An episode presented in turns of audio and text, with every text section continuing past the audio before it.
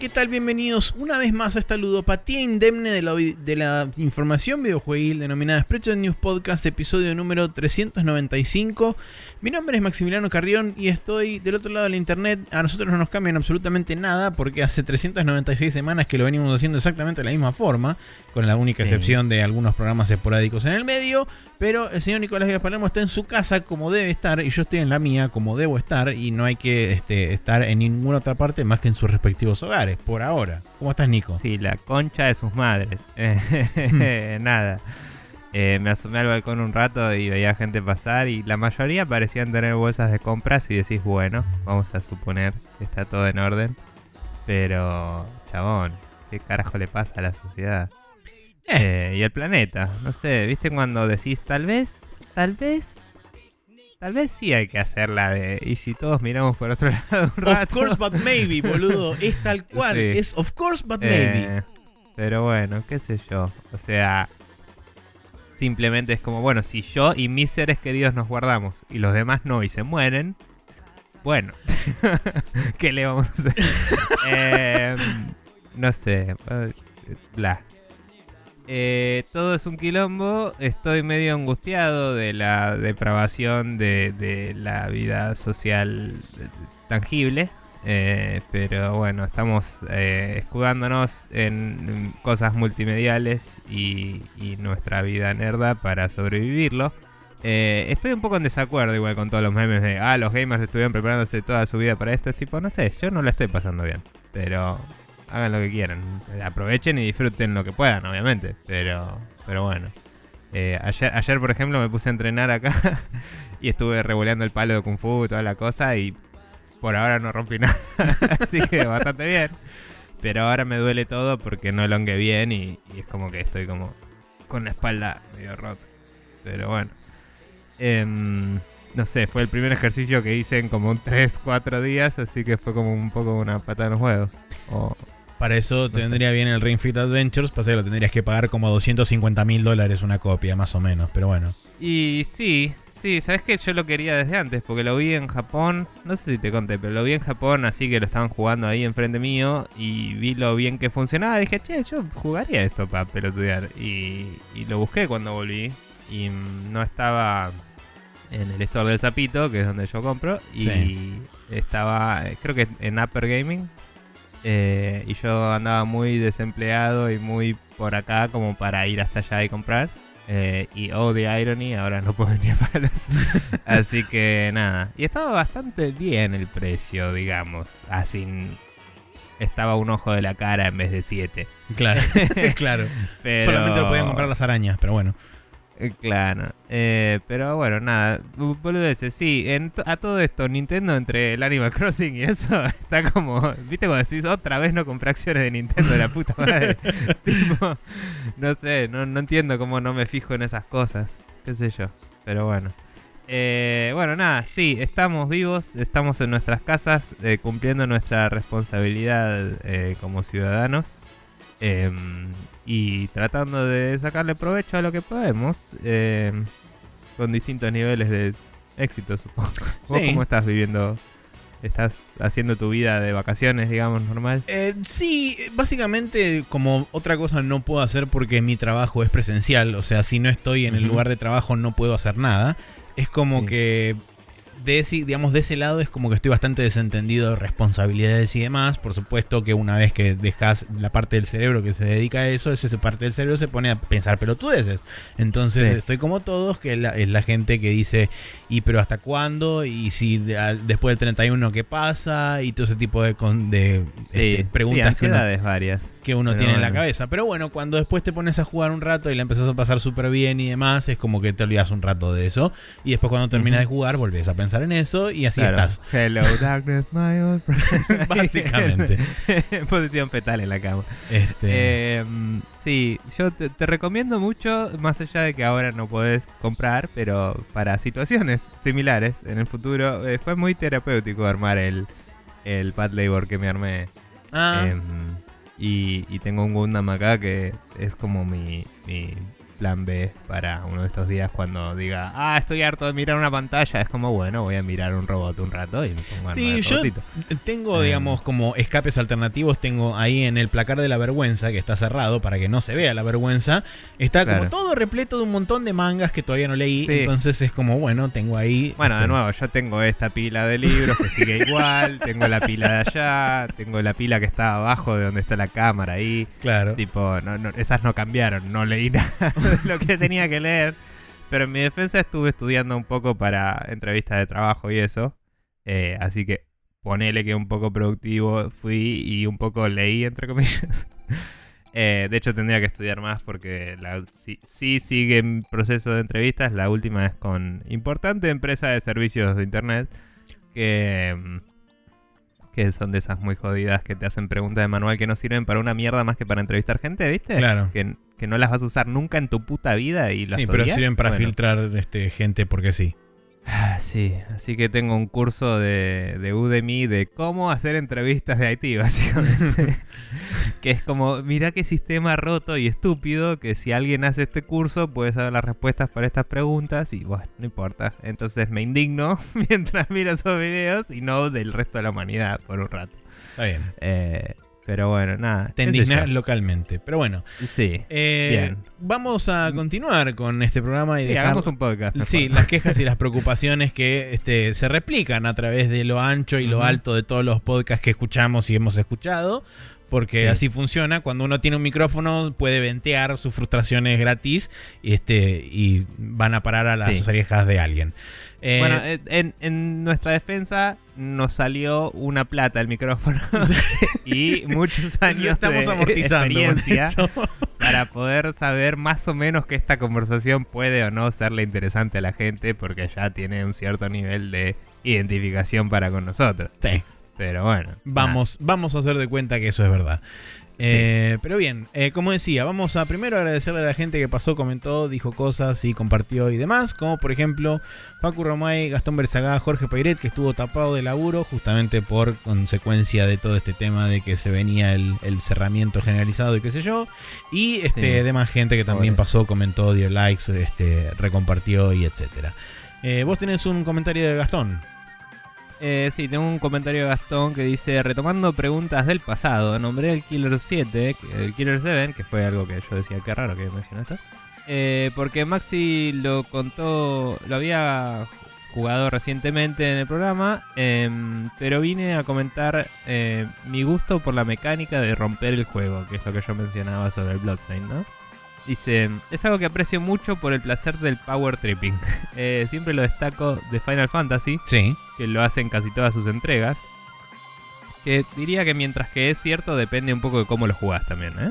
O sea, hoy jugamos con mucho conocimiento encima del Final Fantasy, pero cuando recién salió no era algo que fuera inherente en el juego, digo yo. Sí, sí, es verdad. O sea, casi... eh, por ahí ya está tan establecido que si jugás al Final Fantasy... Hoy, jugando el Final Fantasy 12, yo empecé a minmaxearlo de toque porque conozco los tropes de Final Fantasy. Sí, aún Pero así. si alguien que nunca jugó uno eh, lo juega y es como es una progresión más o menos medida.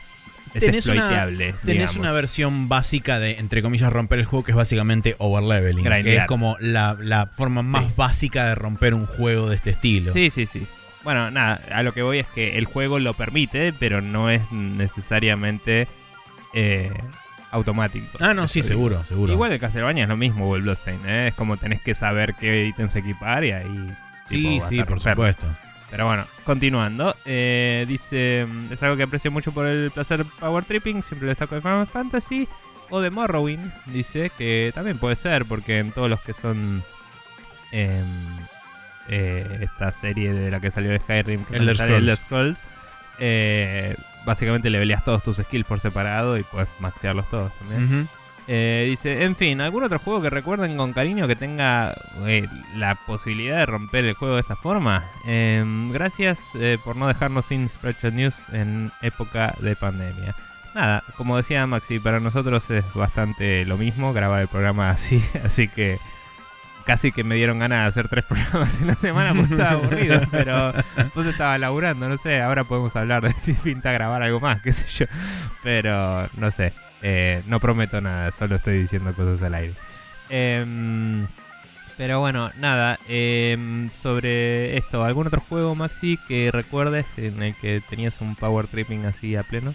Eh, bueno, hay determinados momentos, por ejemplo, eh, que te otorgan poderes que básicamente hacen que se rompa el juego. Por ejemplo, eh, ¿Scripteados decís? eh, sí, sí, sí, sí. Por ejemplo, en el Doom, cuando tenés el, el Berserker, eh, que es básicamente Bueno, vas sí. de frente y vas de una piña explotando enemigos. Ujú. es, es una bueno, sección. power-ups. Sí, pero es una sección bastante acotada donde tenés super power tripping y básicamente estás rompiendo el flujo Sí, normal del juego. damage. Voluntariamente, pero lo estás rompiendo. Este, Mm. El- después- en, el, Doom 2016 el quad damage eh, también, pero digo, no, no aplicaba tanto, ¿viste? Es como que ya era, tus armas ya eran bastante OP sí, y el quad damage no te lo notabas tanto. En, el Quake, si jugabas al Quake y agarrabas quad damage era tipo, soy la puta bestia del apocalipsis. Sí, sí, sí. rompías todo y era como aguante.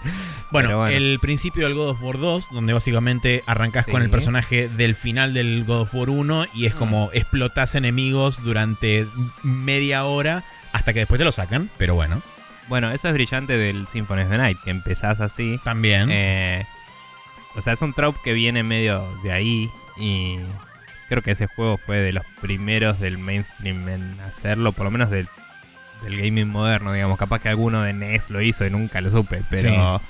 em, digamos, vos empezabas con todo el equipamiento de Alucard y vos ya sabías que era posible one-shotear a los bichos claro. si llegabas a cierto nivel. Y de golpe en el juego podés llegar a como el triple de cosas. Sí. Eh, y Bueno, yo en- Mucho en- más OP que eso. En el XCOM 1, no en la expansión, no en Enemy Within, sino en el XCOM 1 este, base, digamos, en la, en la iteración nueva que salió.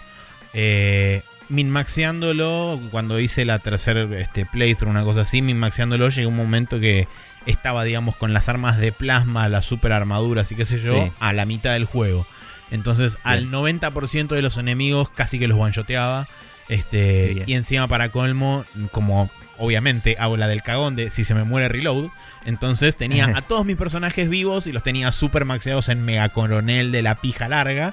Entonces Claro, era gente que tenía. eh, el sniper te podría disparar de una punta del mapa hasta la otra con critical 100% de chance y explotaba cabezas todo el tiempo. Y era como. Sí, esto es divertidísimo. Eh, Bueno, es- esos juegos están buenos porque eh, realmente estás aprendiendo y subvirtiendo los sistemas del juego. claro. Em, o sea, tal y como decía eh, Gastón del Final Fantasy, eh, vos encontrás la vuelta, Tal cual. encontrás las debilidades a los enemigos, te equipás las cosas a las que son débiles y, y te equipás las cosas que te dan resistencias, etcétera. El Fire Emblem hace mucho de lo mismo. El, de hecho, el nuevo, lo- cuando hablé de eh, jugar al Three Houses, em, que por cierto, por si la gente se pregunta, no lo volví a jugar todavía. Tengo ganas de jugarlo de nuevo. em, pero bueno, backlog. Em, nada, en ese estaba muy bien armado el pacing porque la primera mitad del juego, eh, antes del time skip, es medio como enfocado en entrenar. Entonces, tiene sentido que para la segunda mitad, por ahí no, no vas a one-shotear todo, pero vas a estar bien equipado.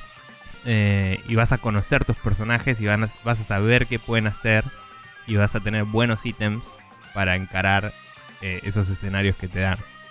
Y mm, la verdad es que no one-shoteaba todo yo, pero sí tenía un camino clarísimo para ganar la misión. Mm, Que en general no era matar a todos los enemigos, sino que era optimizar, digamos, y decir, bueno, para este camino es el camino por el que puedo flanquearlos y los agarro por acá. claro. Y como que le, les dabas vuelta la, el puzzle, ¿no? Porque al final son escenarios armados, esos no son random, como el XCOM. Sí. Em, pero nada, eso también se sentía zarpado en bien. Eh, después, bueno, el Batman em, Arkham Asylum y, y posteriores también, digamos. eh, era, un, era un juego en el que siempre estuviste OP. O sea, está toda. La, la curva de dificultad existe, pero es como que siempre estás un poco arriba de los enemigos. Y, y te hace sentir bien todo el juego a pesar de que hay un desafío. Eso es un balance re difícil de lograr. Em, pero no diría que es lo mismo conceptualmente que lo venimos hablando. No podías romper el juego realmente. eh, de No, ese juego depende mucho más de la habilidad que vos tenés, porque digamos que la curva inclusive de los, de los gadgets, más las habilidades, más los upgrades que vas obteniendo, es como que podés llegar a estar un poquitito más adelante de la curva, pero no es que podés subvertir directamente la curva y Sí. romper todo. Pero digamos, el, el- el lograr la sensación de power tripping solo con el diseño del juego es algo bastante brillante. La En sensación de que un- sos Batman es palpable claramente. Claro, en un juego lineal, hacer un juego en el que haces que el, el jugador esté siempre por arriba y no se sienta aburrido es un logro. Sí. Eh, sí, me parece hasta cierto punto que es más logro lo que decíamos antes de el- todos esos juegos que son no lineales y te permiten jugar con sus mecánicas de esta forma. Pero sí, bueno. o sea que, digamos, lo estás rompiendo, pero aún así estás dentro de las reglas establecidas por el juego. Sí, sí. Em, y algunos más debe haber. Seguro, seguro, debe haber Eh, muchos más. Nada. Eh, Capaz se nos ocurran más durante el programa y lo digamos de golpe. Sí, probablemente. Pero Bien, bueno, eh, Facu eh, Romay también sí. nos dejó un mensaje que dice: Hace mucho no comentaba porque me había atrasado en varios episodios. Aproveché un viaje largo que tuve y me clavé 11 capítulos entre ida y vuelta, incluyendo los atemporales. Me gusta mucho esta dinámica de tener al menos una o dos preguntas por semana sobre las cuales se pueden extender en las respuestas sin límites. Espero con ansias el 400. Postdata, March dice: ¿Estuviste escuchando Spreadshot News toda la noche? Yo, creo que odio a Sony. Sí, eh, puede, puede pasar.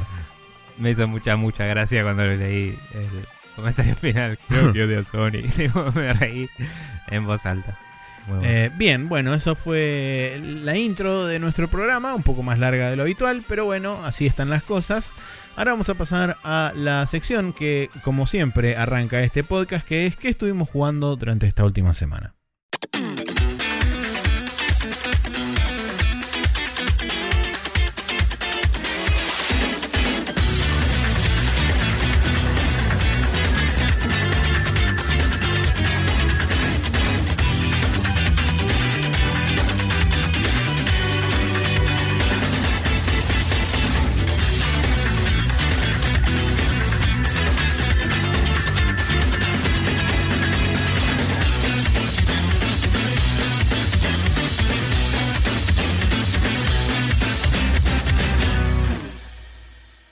Aquí estamos en el uploading, en lo que estuvimos jugando esta última semana. Y hay este, varios ingresos y este, varios egresos, porque hay cosas que se han terminado de jugar y hay cosas que vienen y que arrancan y pasan cosas.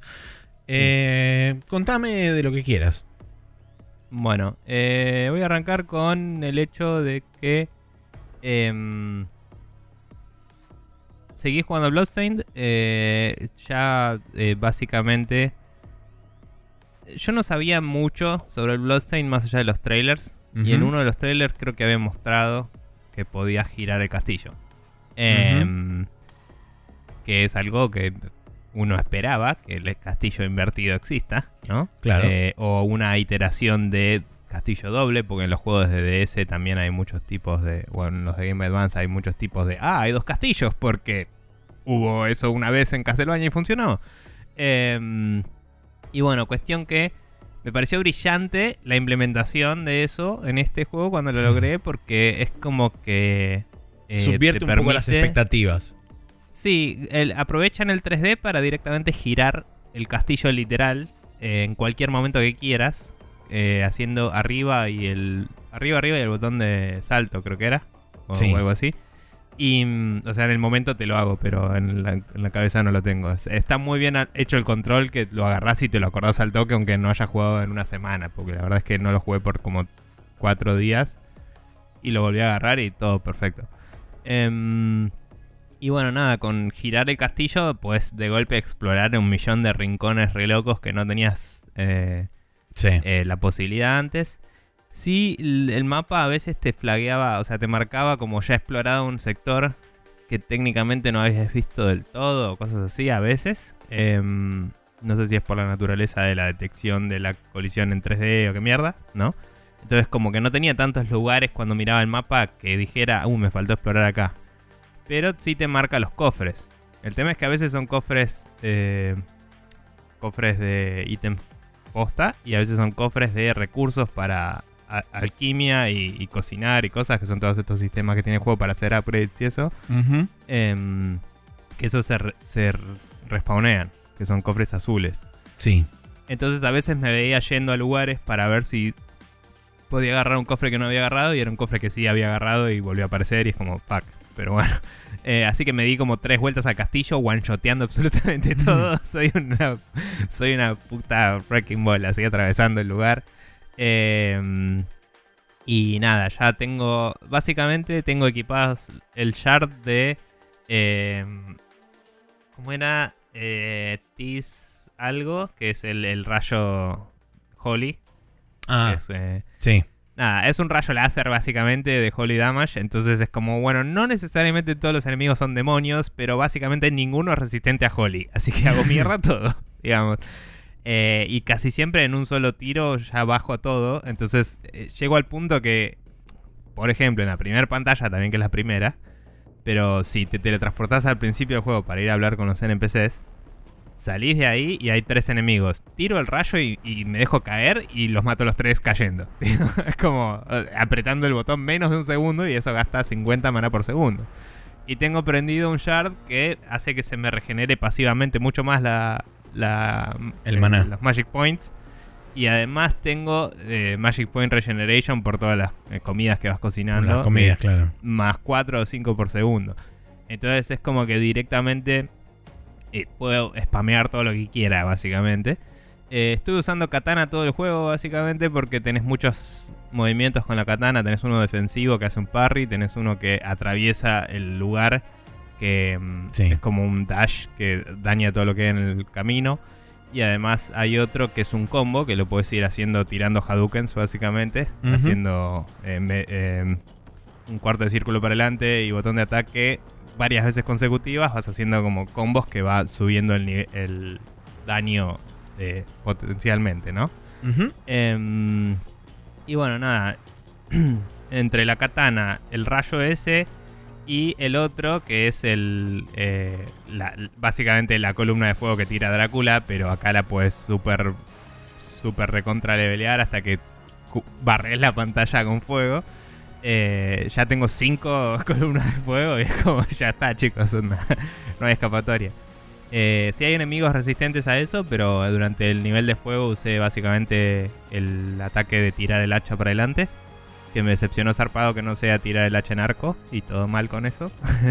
Creo que hay otro para eso, pero no es el punto. Conceptualmente está mal. Em, pero bueno, nada, básicamente soy una máquina de matar. Estuve usando el mismo, la misma armadura por mucho tiempo porque no conseguía los dos o tres elementos que me faltaban. Porque estaban en la parte que no había encontrado el castillo todavía, básicamente. O sea, yo sabía que había un área donde había pinches a la cual no podía ir.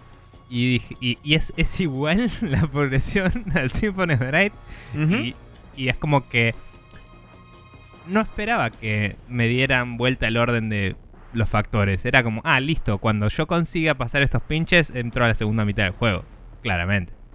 Eh, sin embargo, como antes me dieron el reversal del castillo, me preguntaba si ya estaba en la segunda mitad del juego y después tenía que hacer las mismas cosas para conseguir el ítem que me permitiera el final bueno, ¿no? Sí. Em, bueno, cuestión que encontré absolutamente todo lo necesario para seguir el juego sin ninguna guía y me sentí no orgulloso de mí mismo, sino del juego por ser tan bueno y estar tan bien diseñado. Em, así que nada, encontré la Aegis, eh, que es una armadura que te permite pasar a través de trampas en el escenario sin que te dañen. Eh, y con eso pude pasar unos pinches que hay que creo que tenía suficiente vida para pasarlos corriendo ya a esta altura. Eh, Posiblemente. que, mm, porque tengo como, tengo como mil y pico de vida por usar el Cursed Ring que te sube zarpado a todos los stats pero te hace más débil a Holly. Claro. Em, y nada, eh, con, con esa armadura pude pasar los pinches, y lo cual me permitió subir a un área que era la única área que no tenía descubierta después de estar saltando y dando vuelta a la gravedad por todos lados. Em, a todo esto, antes del capítulo pasado yo ya me había encontrado con el malo final, eh, sin querer, porque no me avivé. Porque Sí. la escalera iba para el otro lado. Si la escalera hubiera ido para la izquierda, yo sabía que era el malo final. Pero la escalera iba para la derecha, así que no hubiera imaginado que era ahí, ¿me entendés? Em, aparte era cerrado el lugar, no tenía la luna de fondo así ominoso.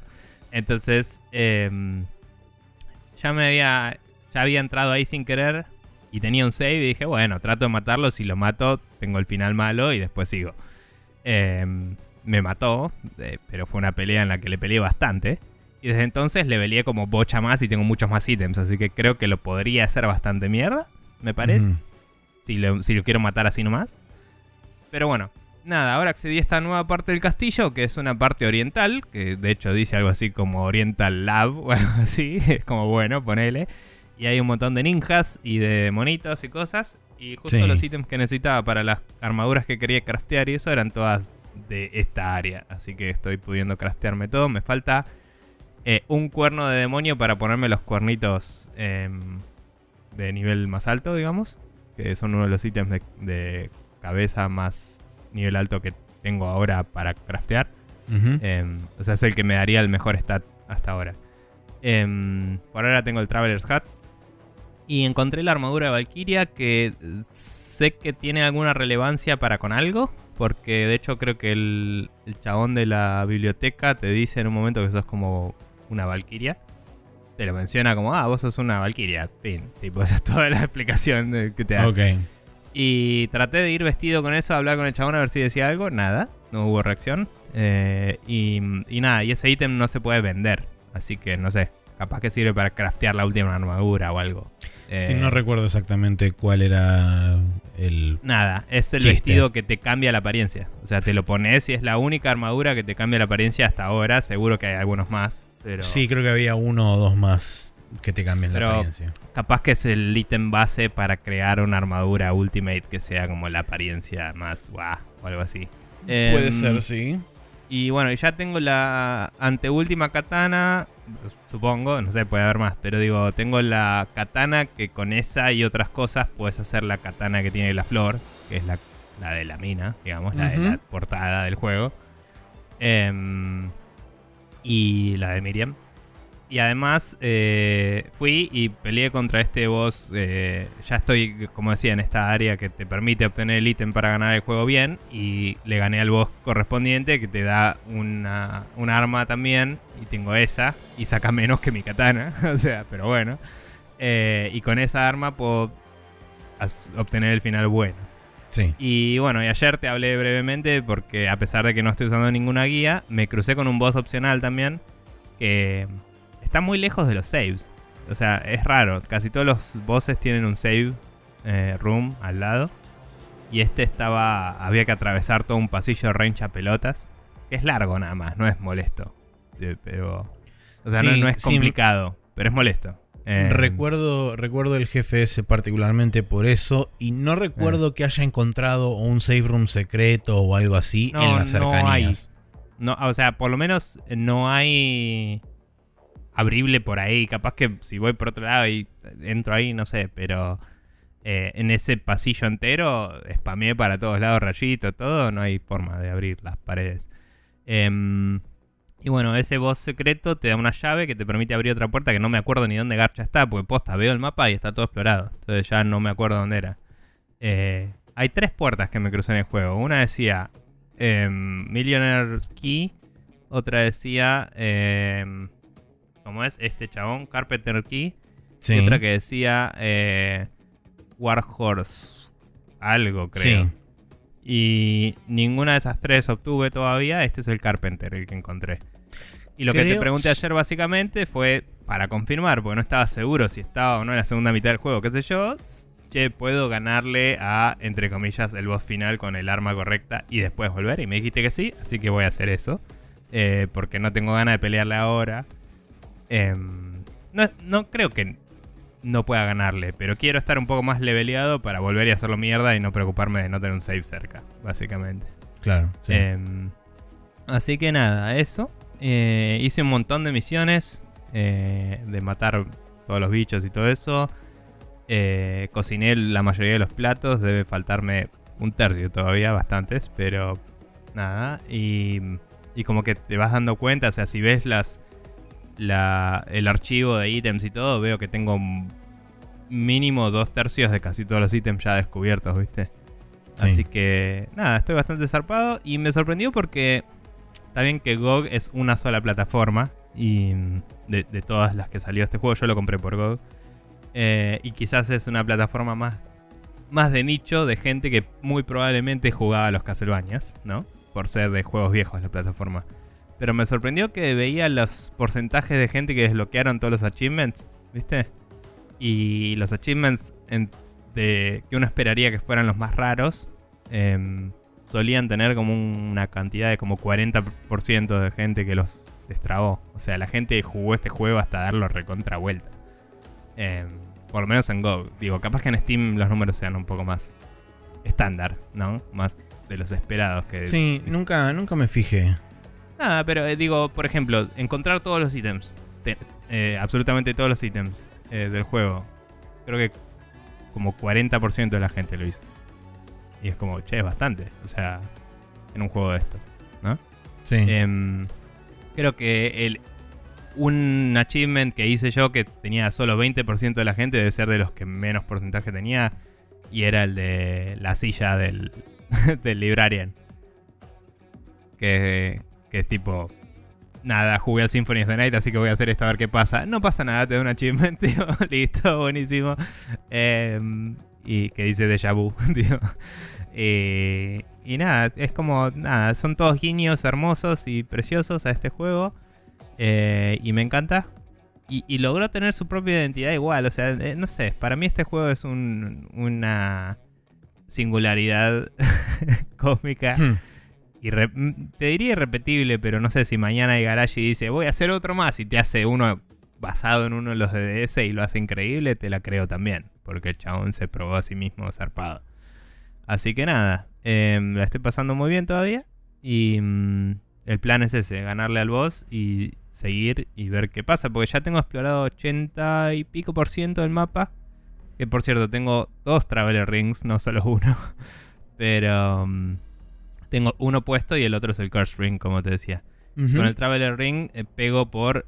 Eh, o sea, le agrega daño según cuánto explore el mapa. Entonces estoy sacando cada vez más daño. Y es ridículo. Eh, y, mm, y bueno, nada, tengo 80 y pico por ciento del mapa y supongo que el mapa va a ir hasta 200 y pico, pero me sorprende porque cuando vos lo invertís, no estás en otro mapa, estás en el mismo. Entonces no sé si va a haber un cambio de estado o voy a estar en el, no sé, el, mundo oscuro tipo el Zelda o, si, no tengo idea. O si hay todavía un montón de castillos para arriba que no vi.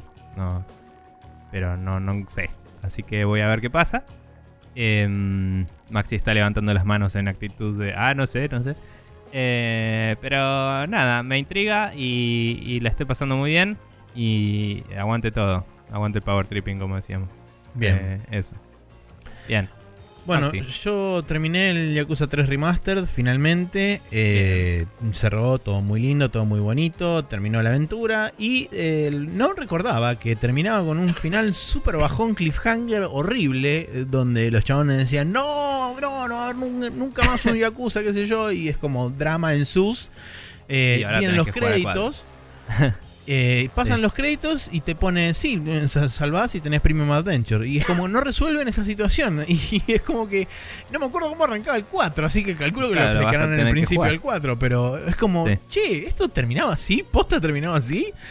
Eh, y es como raro eso.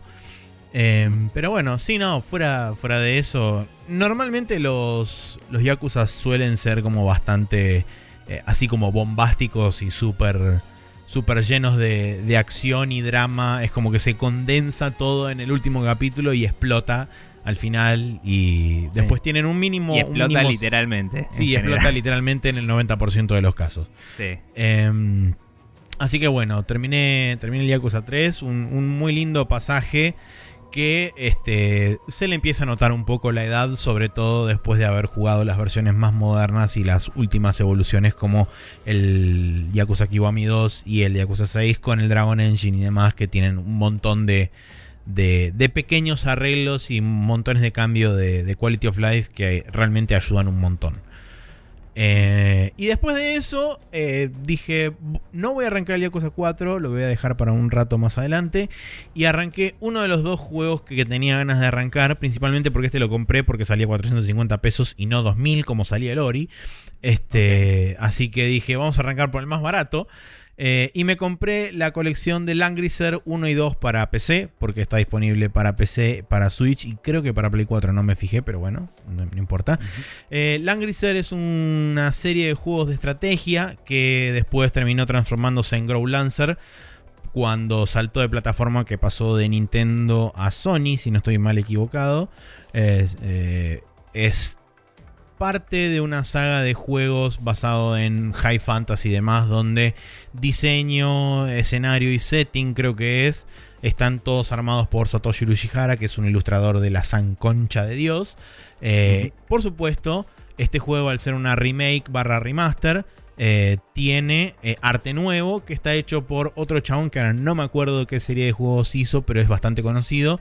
La lástima es que el arte de ese chabón al lado del arte de Urushihara palidece absolutamente, no le llega ni a la suela de los zapatos. Lo bueno que tiene es que este juego permite hacer tres cambios esenciales que los podés revertir en cualquier momento, no mientras estás jugando, pero sí desde las opciones. Puedes ponerlos eh, el arte clásico o el arte moderno del juego podés poner las voces en, este, en japonés o en inglés. No, perdón. La música puedes ponerla en moderno o en clásico. O sea, puedes escuchar la música de 16 bits o la, música hecha moderna con instrumentos. Y después podés cambiar el, mapa eh, y, el, digamos, el, diseño de, iconos que tiene el juego, qué sé yo, de moderno a clásico. El clásico, ah, por o sea, ¿La UI también? La UI también. Uh, eso está eh, bueno, porque la mayoría de los remakes y, remasters de juegos viejos, tipo, aunque te dejen los gráficos originales, te ponen una UI súper recontra remil HD que queda horrible. sí, yo igualmente decidí este, jugarlo con eh, las ilustraciones clásicas, la música clásica, pero el, mapa este, moderno porque es mucho más legible. Eh, en el mapa viejo tenía problemas reales de lectura de, de terreno y demás. Este, entonces dije, para no amargarme al pedo, voy a ponerlo que sea más legible. sí, está eh, bien. Pero digo, a veces los, los menús son. En los Final Fantasy y eso. Sí, Sí, lo, pasa que los Final Fantasy, en particular, como el 99% son ports de mobile, suelen tener menús horrendos en mobile y eso portean también. En fin.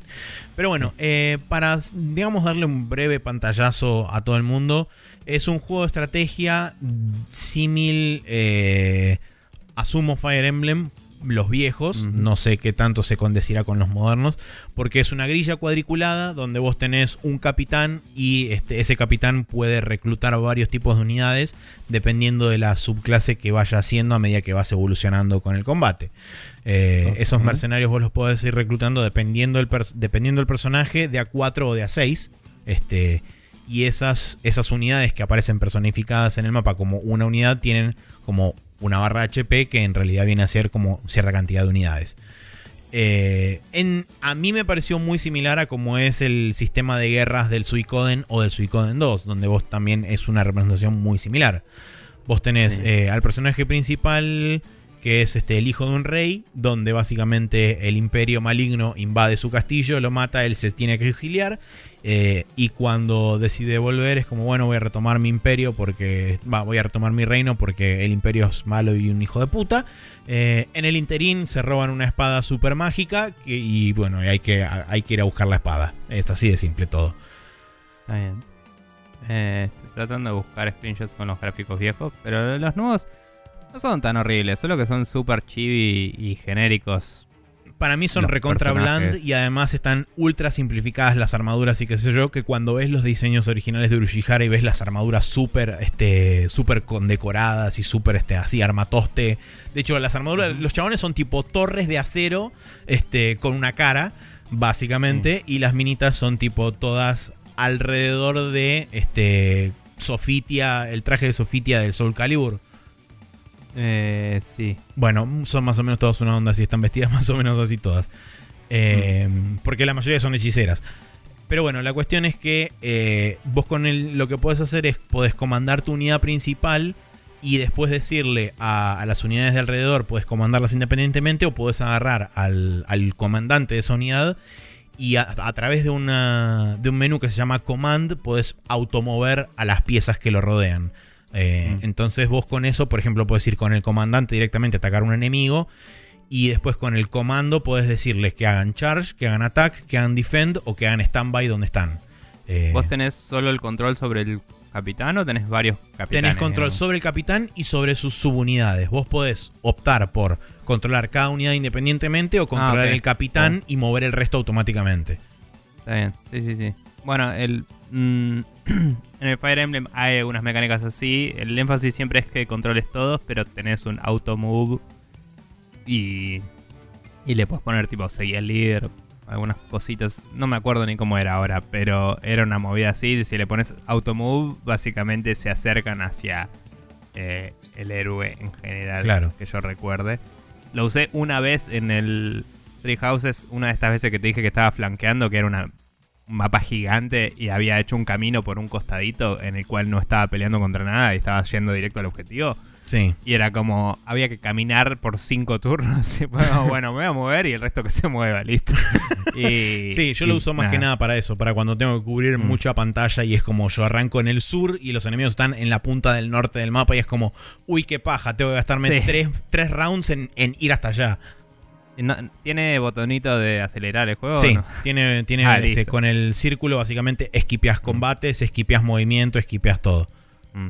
pregunta, em, perdón, ¿el juego está dividido en misiones discretas o es un overworld o cómo funciona la progresión? La progresión es la siguiente, el juego tiene 20 capítulos, pero cada capítulo es una pelea, entonces tenés 20 peleas, por lo menos en lo que el juego clasifica como ruta A.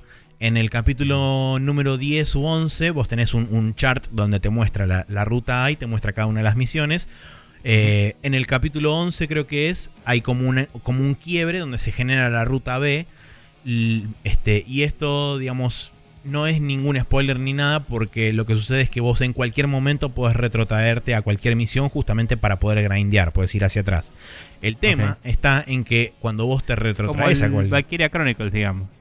Sí, el tema está en que cuando vos te retrotraes a ese capítulo, no es que vos podés volver a saltar al punto donde estabas. Tenés que volver a rejugar ah. todas las misiones progresivamente.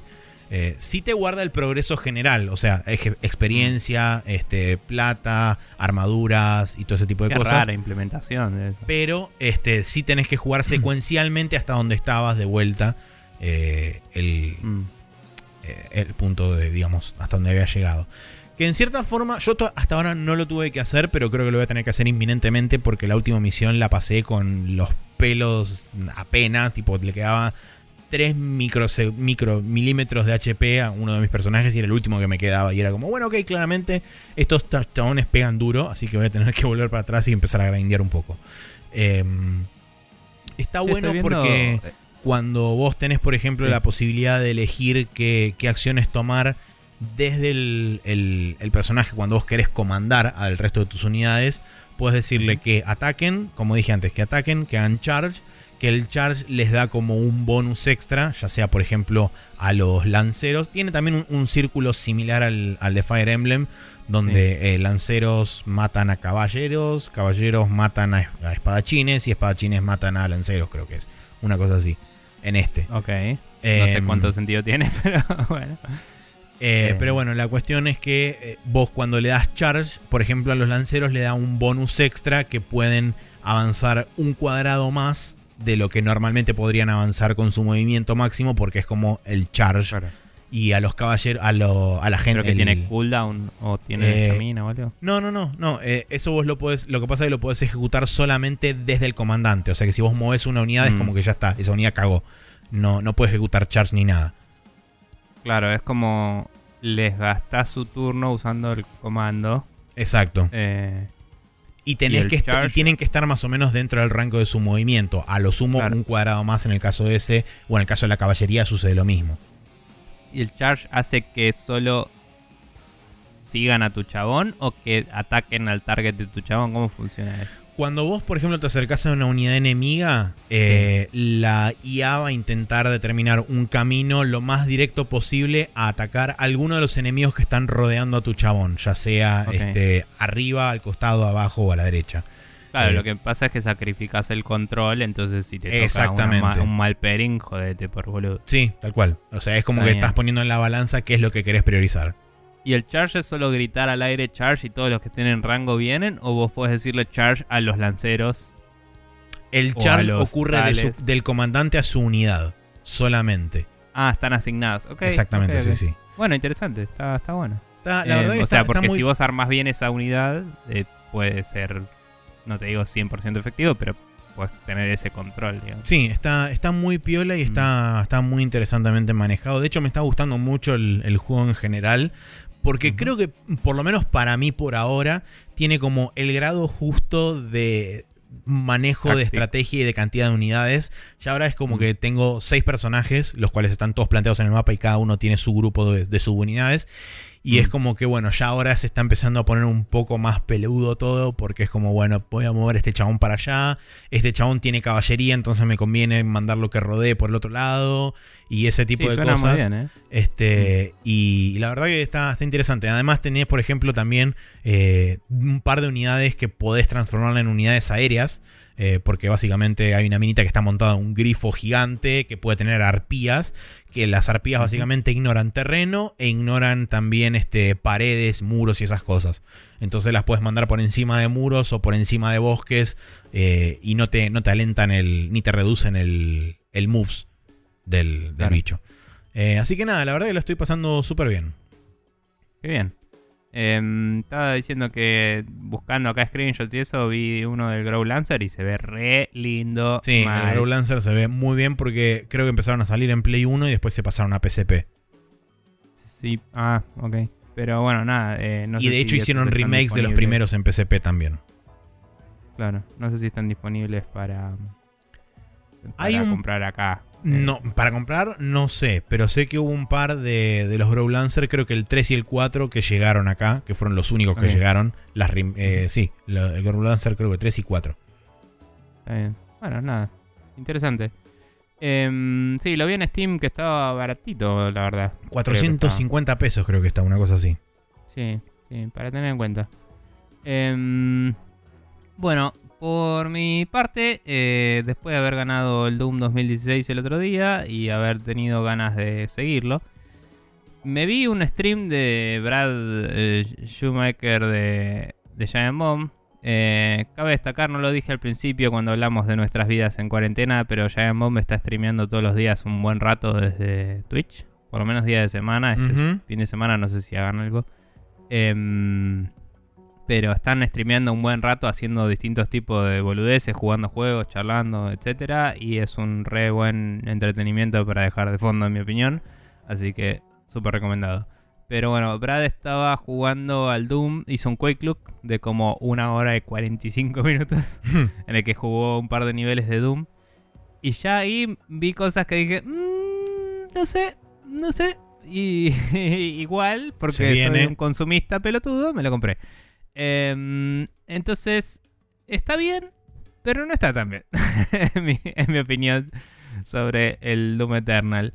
Em, nada, me parece a mí, eh, desde mi opinión em, informada por toda mi vida y experiencia, eh, que es una... O sea, hay una variante, si ves, inclusive la review de Jim Sterling también habla sobre esto, es como que no reinventaron zarpado el Doom desde el anterior, pero lo, lo enfocaron para otro lado. Y yo quería más de lo que era el 2016 y esto no es solo más del 2016, ¿me entendés? Partieron de esa base y lo cambiaron bastante. Y eso es lo que no sé si me cierra del todo. Cuestión que el 2016 le pusieron un plot re pelotudo de fondo, pero que te daba una orientación en todos estos niveles. Los niveles tenían un objetivo claro de andar punto, del punto A al B. Tenía una historia que se tomaba a sí mismo seriamente y eso era gracioso porque era re poco seria en realidad. Em, y los, el diseño industrial de todas las bases en Marte y todo era increíble. Y era como que vos ibas a la parte que tenía la, no sé, ventilación del generador re loco y había ducto de ventilación y un generador re loco. Y ibas a la parte de telecomunicaciones y había una antena que apuntaba al espacio que estaba resarpada. Y todo así. Estaba todo buenísimo y todo tenía un sentido arquitectónico, ¿no? Eh, este juego es eh, se rompió todo. eh, parece empezar, no sé si meses o años más tarde, no tengo idea, supongo que meses.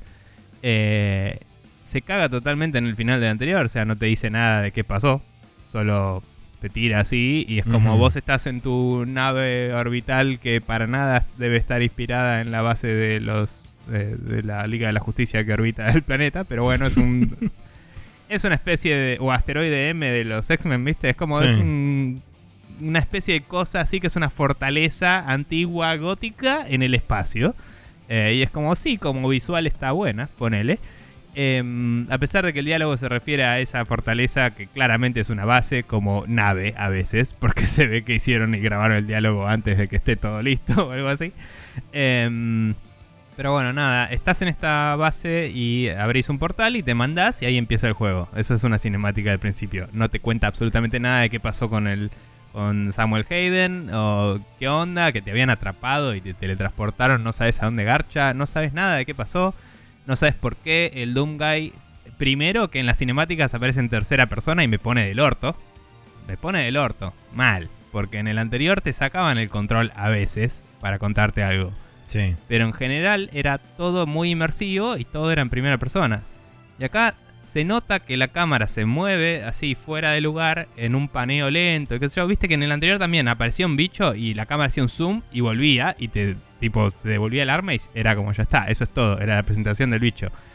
Y acá la cámara tipo, no sé, terminás un encuentro y la cámara se mueve y te muestra una puerta que se abre y eso es como eso es eso es Prince of Persia de Play 2 o God of War, ponele, es como una mecánica que no tiene nada que hacer en un first person shooter, ¿me entendés?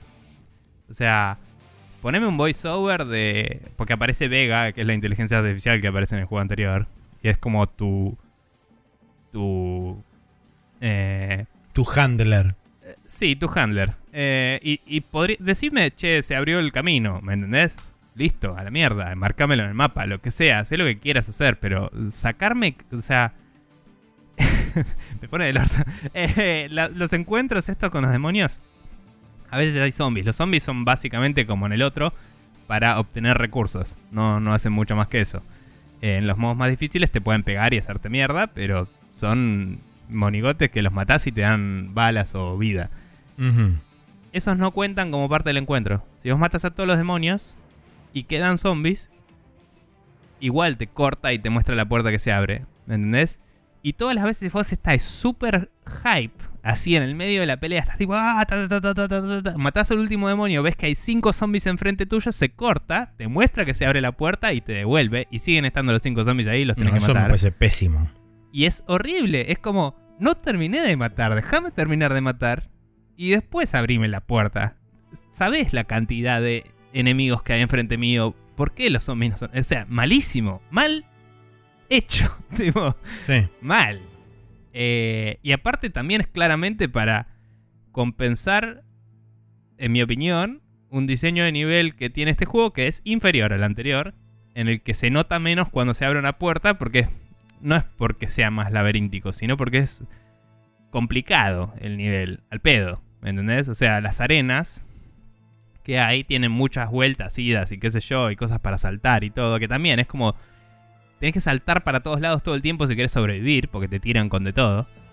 Y mm, no digo que no pueda evolucionar a eso el Doom. El anterior hizo un poco de eso. Pero Doom era un juego 2D, ¿me entendés? O sea, es como una persona que le gustaba más el Doom que el Quake, esto no le va a gustar. Porque esto es Quake. Y Claro. es otra cosa. No, no tiene nada que hacer acá, me parece. Está bueno igual, pero me molesta porque no es... eh, el- o sea, el anterior me parecía mejor hecho en ese aspecto. ¿Me entendés? O sea, es un buen juego que no es... eh, a diferencia del anterior que de alguna forma, hemos dicho, de alguna forma se ganó el nombre de Doom. Me parece que este juego tendría que haber sido un Quake y tendría que haber sido otra cosa totalmente, ¿me entendés? Sí, entiendo. Pero bueno, nada.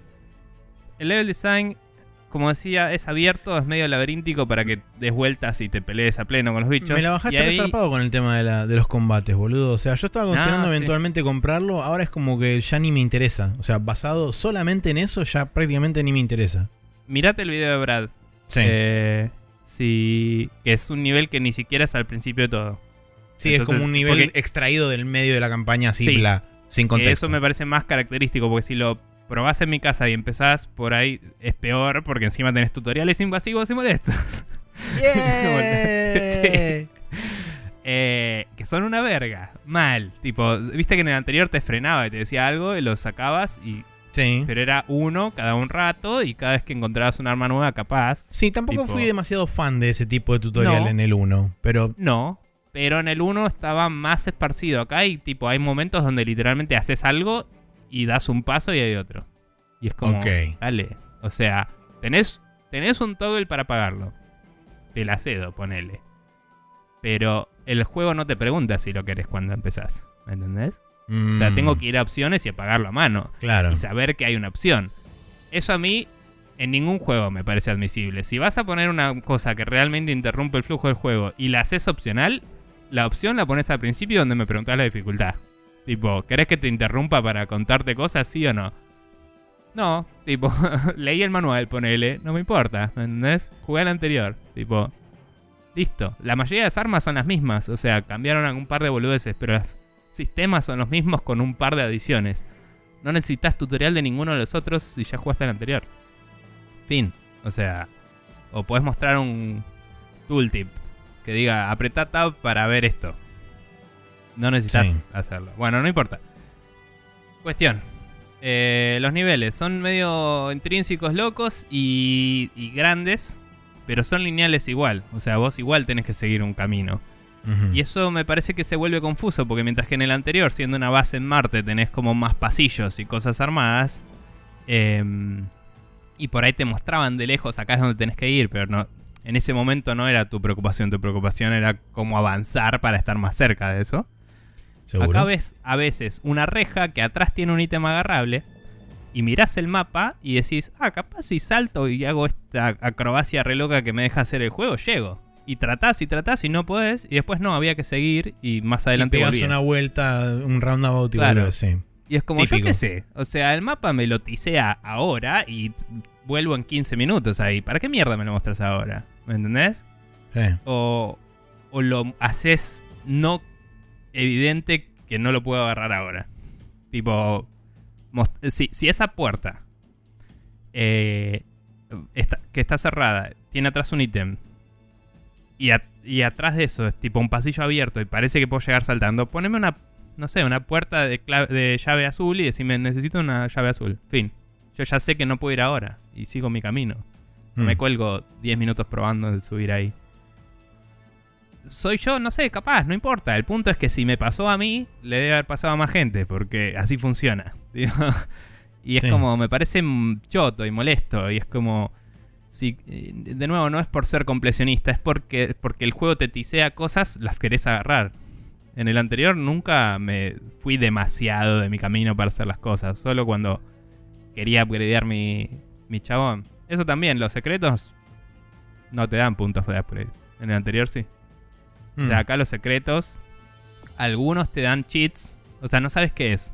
En los otros, los secretos, cuando lo veías, veías, ah, es un muñequito de Doom, me da tal cosa, es un eh, chabón con... O sea, cuando lo veías ticiado en el mapa y decía, de alguna forma tengo que llevar ahí, eh, había un chabón con un chip, viste, estos que te prendían el traje Sí. esas cosas. En este es un signo de pregunta. Y es como lo agarrás y no te da un punto de upgrade. Te da lo que sea que da eso. Mm. Y puede ser una pelotudez. Y por ahí me gasté un rato en encontrar una pelotudez. Claro, entonces no, no, no, no existe un incentivo real para ir a buscarlo, No. salvo por el mismo hecho de ir a buscarlo y ver el secreto. Algunos, algunos pueden tener cosas que te parezcan útiles. Por ejemplo, em, pueden ser cheats que después usás eh, para si vos querés volver a un nivel anterior y encontrar cosas que no hayas encontrado, que de nuevo no sé por qué, pero bueno, pero si sos completionista, puedes usar esos cheats y volver a los mapas anteriores y jugarlos enteros y, y te suma a la progresión. O sea, eso está bueno, puedes jugar con cheats y les chupan huevo. Y es como, bueno, ok. Solo hay un desafío que no sé bien qué es todavía, porque no me lo encontré en el juego, pero sé que existe. Que no, no se puede hacer con los cheats eh, dentro de esos mapas. Pero bueno, nada. Entonces, todo eso me pareció medio raro. También tiene todo esto que los tipos dieron en todas las entrevistas de que eh, absolutamente todas las cosas las exageraron para la UI. Porque dicen, no, porque el juego es tan frenético que tenés que poder ver todo. entonces te pongo un botón gigante y te pongo tipo el signo de pregunta para el secreto y te muestro un cartel que dice tenés pocas balas. Y es como, capaz podías diseñar mejor la UI, porque es una verga esto. no, no, sé, eh, eh, todo parece más de juguete, ¿me entendés? En el Mm. anterior, es cierto que si querías encontrar la palanca para abrir el nivel clásico de Doom, era una pata en los huevos porque la palanca era igual que el resto del mapa. Porque era una palanca en un mundo eh, industrial, ¿me entendés? Sí. Pero también había una gracia en eso. Y, y no me tomaba como boludo. Y todo está explicado en el mundo. Acá se agarra de una realidad que podemos concederle, de que el juego está toda ambientada en un mundo totalmente devastado y hecho repija, y que salieron edificios del infierno desde adentro. Es como, está bien, no tiene por qué ser euclidiano siquiera, no tiene por qué cumplir con las leyes de la física, está perfecto. ¿no? Te la rebanco. Pero los botones son una cosa gigante a la que le tenés que disparar. Y es tipo, ¿por qué? ¿Por qué los demonios pondrían algo ahí a lo que yo le puedo disparar para activarlo? Tipo, Sí, no tiene sentido que- que... exista ese switch. Sí, co- eh, se, Eh. digamos, se, se contrapone con la lógica interna que plantea el juego de la invasión de demonios y qué sé yo, y es como... Se contrapone con la lógica que planteó el juego anterior, del cual este secuela. O sea, eso te lo concedo también. Si yo jugaba este sin jugar al anterior, capaz que es, es como, ah, es súper arcadoso y fue, bueno, y capaz que así lo puedes disfrutar. Yo tengo un preconcepto al cual no me puedes sacar, que es que jugué al Doom 2016 el otro día y era mejor que este. en fin, tipo. Entonces digo, son decisiones que tomaron que se fueron para otro lado. O sea, es cierto, el primer Doom tenía switches y cosas que activabas de cualquier forma, tipo disparando, lo que sea, no sé, había todo tipo de plataformas. Pero era otro tiempo y era otro juego y no se había reinventado para el 2016 todavía. Y es como, esto es más parecido al Doom viejo con 3D. Que como decía, capaz es demasiado 3D entre comillas. Porque tenés doble salto, tenés a macarte en barras que te deja avanzar un poco más. También eso, en el level design hay partes que tenés que hacer saltos dobles, dos dashes en el aire y agarrarte de una pared para trepar. mm, ¿Sí? Y yo estaba trepado a una pared, miro para atrás a ver a dónde mierda tengo que ir, porque tenía que saltar de esa pared e ir a algún lado para subir. Y veo un techo, claramente a una distancia que es alcanzable, claramente. Y muy lejos veo otra pared agarrable. Y el juego quería que salte y haga muchos dashes para llegar a la otra pared agarrable. Y yo trataba de llegar al techo y me caí como cinco veces, porque es como, che, estoy tocando el techo y no se agarra el chabón. ¿Me entendés? Sea, esas cosas de geometría que no me indica si es o no agarrable, pisable o qué onda. Eh, y pusieron una luz que alumbraba la pared esa. Agarrable, ponele. O sea, indicación visual. Pero está en la loma del orto. O sea, yo veo el techo abierto. Tapame el techo. Nada, eso, qué sé yo. No, no era difícil. Eh, no había ninguna utilidad para ese techo descubierto. Era un red herring, como dicen, ¿no? Una cosa que me distrae del objetivo. sí. Em, nada, ¿qué más? Eh, bueno, como dije, se toma menos en serio, todo es súper videojuego. Las hay muchos unlocks que los ves en la base del Doom Guy en vez de en el menú principal. Entonces los meten como parte del juego. Tenés que ir. No lo hice todavía, pero tenés que ir y lo vi en el video de Brad. Poner unos ítems que agarrás en el juego y gastarlos donde vos quieras para desbloquear cosas. Que son tipo skins, boludeces. Que bueno, hay skins del Doom Guy porque las cinemáticas, como dije, son en tercera persona. Y es como cualquier cosa. Eso también. Sos una máquina imparable de matar demonios, ¿no? Y, y tipo, nada te puede parar y lo único que haces es matar y avanzar. E- Es la premisa. Hay una cinemática donde llegas. Mínimo spoiler, ponele, si querés, para la no historia que tiene este juego. Hmm, Empezás el juego, matás a un chabón y, y en, en el nivel tutorial que no lo sentís que te lo ganaste ni nada y es cualquiera. Eh, después el juego se pone bueno a nivel peleas, está bien, ponele. eh, y es un poco más divertido. Y llegás a un edificio donde hay otros dos chabones. Que la excusa del juego es si matás a estos tres chabones, porque esto es un videojuego, no sé si sabías. eh, la, invasión demoníaca se ve seriamente retrasada. Y estos otros dos chabones están parados enfrente del Doom Guy. Y el Doom Guy se queda mirándolos mientras hablan. Y los chabones desaparecen. Y es como, bueno, tenés que ir a buscarlos en el resto del mundo. Eh, no, el Doom Guy agarra la escopeta y le pega un tiro en la jeta a cada uno, ¿me entendés? No, no, no entiendo. Así que nada, eh, el juego, el gameplay es divertido. eh, es muy complicado. Y una cosa más que es eh, interesante, pero me parece que no está bien del todo implementada, es que hicieron muy marcadas las ventajas y desventajas de las armas para cada enemigo. Entonces, el Cacodemon, por ejemplo, vos le tirás con la granada de tu escopeta y mm, se la traga y explota dentro de él y ahí lo la- automáticamente de un tiro lo dejas en estado de, de Sí, de crítico de- para hacerle el Glory Kill. Glory Kill. Eh, casi siempre que aparece un Cacodemon cerca tuyo, casi siempre tiene la boca abierta y es súper fácil hacerlo y se vuelve una nueva amenaza. O sea, solo se vuelve una amenaza si lo ignorás por un segundo. Y casi siempre lo ves en tu cara. eh, y lo haces. Entonces se vuelve un no enemigo. Solo las dos o tres veces que realmente me hicieron mierda los Cacodemon fue porque estaba en ese momento ocupado con otro bicho y ahí me la dio. Entonces digo, ese está mal balanceado, ¿me entendés? Y cuando uno está mal balanceado y todos tus encuentros se basan en el la ag- aglomeración de bichos, es como, y ya es un mal encuentro. No, no sé. El, mientras tanto, los Spider Brains, esos, no me sale el nombre, em, tienen una torreta que tenés que matar y la torreta es bastante difícil de apuntarle cuando estás en el medio del quilombo. Eh, que es la- el primer enemigo que te muestran cuando te dicen tenés que bajarle los puntos débiles. Y tenés la escopeta al principio del juego. Y la escopeta vos elegís el upgrade y podés haber elegido el que no es la granada, ¿me entendés? Claro, sí. Eh, el juego te da dos upgrades en ese nivel para que, en teoría, si querés, elijas los dos upgrades de la escopeta antes de darte otra arma. Supongo que era para mitigar esto.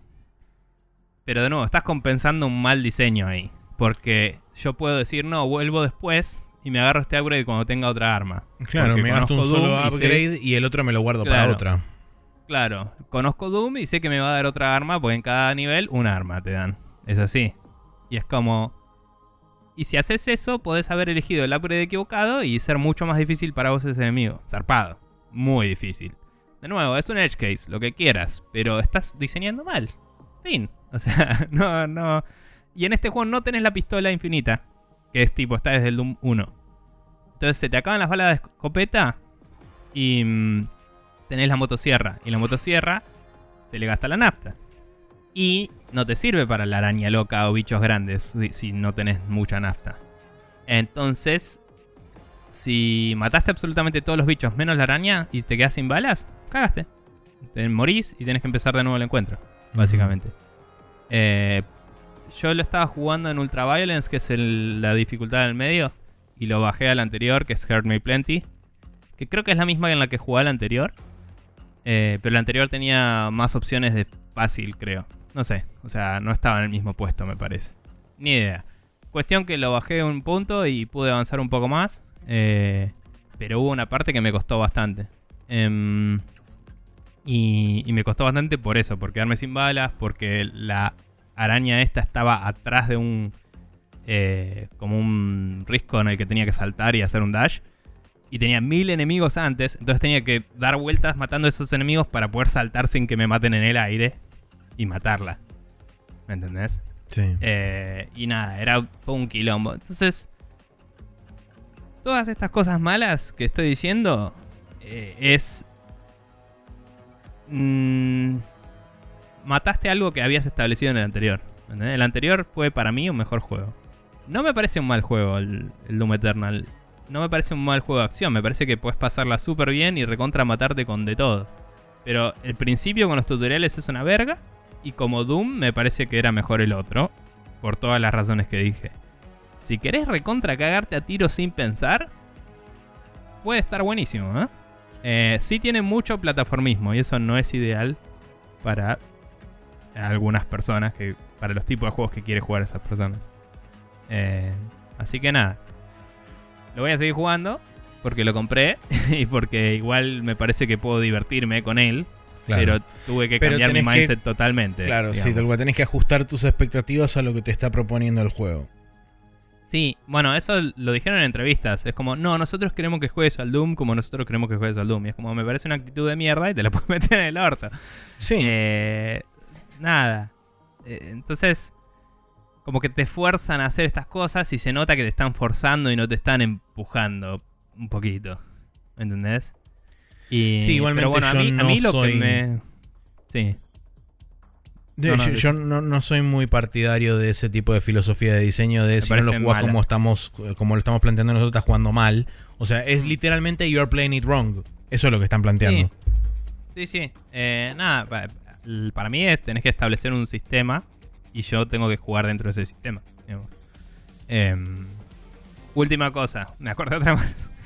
El lenguaje visual que establecen con todas estas cosas exageradas que te decía. Hay una grieta que brilla verde, tipo logo de Xbox.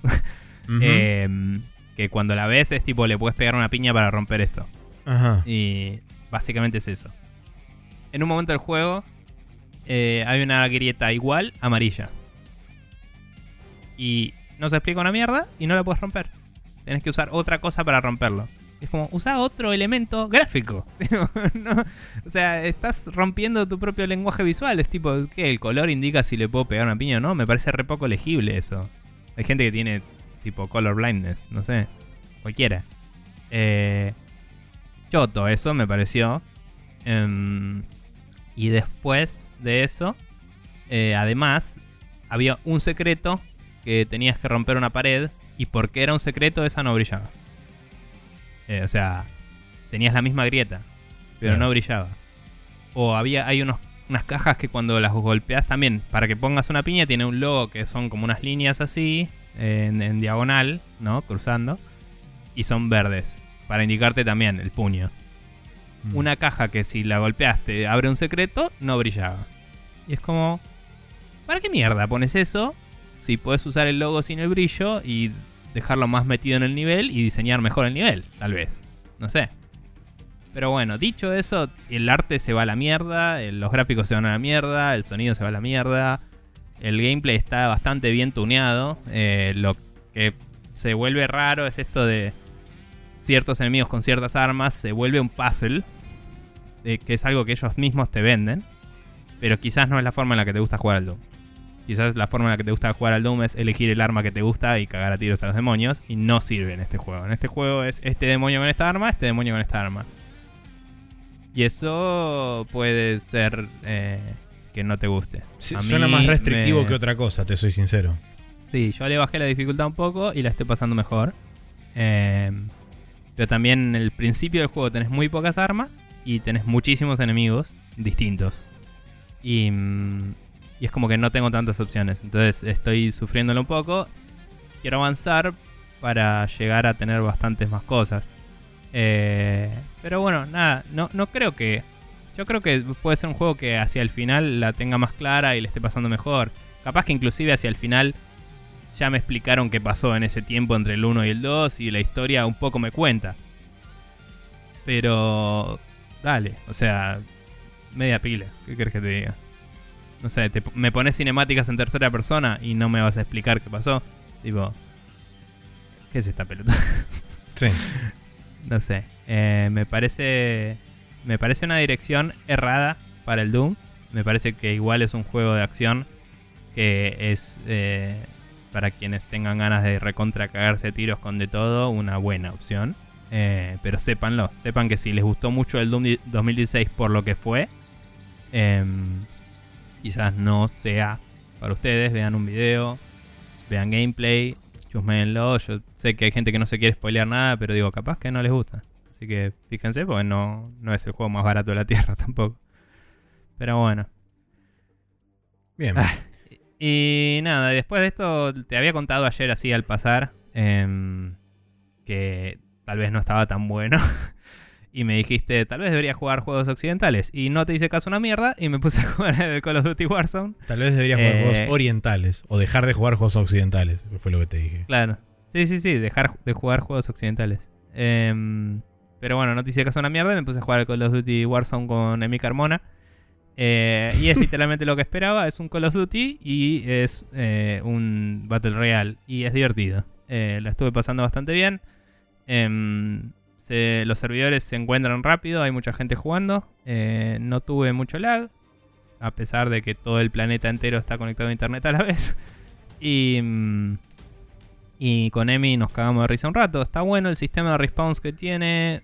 Es medio embole que tiene un par de mini, cinemáticas. ah, mini cinemáticas cuando te llevan a el gulag. Vos te morís y te llevan a una prisión rusa, ¿no? Y es como que hay unos chavales arrastrándote y después tirándote en la celda. Lo puedes esquipear. Pero es como, ¿para qué mierda me lo mostras todas las veces? Ya Sí. lo sé. Listo. Eh, como que te- se gastan en ponerle mini toques de historia donde no va, a diferencia del loop. Sí. Pero bueno. Y, mm, y nada, eh, ese- en esa celda, si vos, vos tenés un duelo contra alguien y si le ganás, respawneás. Gratis. Y si no le ganás, tu equipo puede gastar plata que encontrás en el nivel en algunas estaciones que hay de compra para respawnearte. Y eso está bueno porque hasta el, hasta el último tercio del juego, el juego obviamente como todos los Battle Royale se va achicando el círculo, ¿no?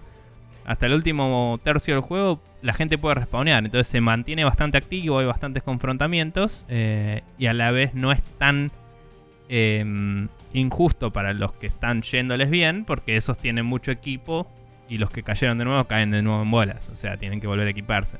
Entonces, tenés una segunda chance, pero te la tenés que ganar agarrando las armas de nuevo y matando a alguien. en una me morí por boludo, tipo me, me caí como un tarado y me morí. Y Emi estaba cagándose a tiro con uno y caigo en paracaídas. Y le gané en el gulag al otro. Caigo en paracaídas así, directo atrás del chabón que le estaba pegando tiros a Emi. Tipo, le, caigo literalmente en la espalda, le hago pa y le bajo- lo bajo desde atrás con la pistolita. Fue increíble. Em, pero bueno, nada, fue divertido genuinamente como multiplayer. Eh, lo malo es que pesa 100 gigas para eso. Eh, y es como, bueno, ok. Pero nada, estoy aburrido y eh, pandemia, así que me lo bajé. Nada, estaba bastante bien. Bien. Fin, fin de la anécdota.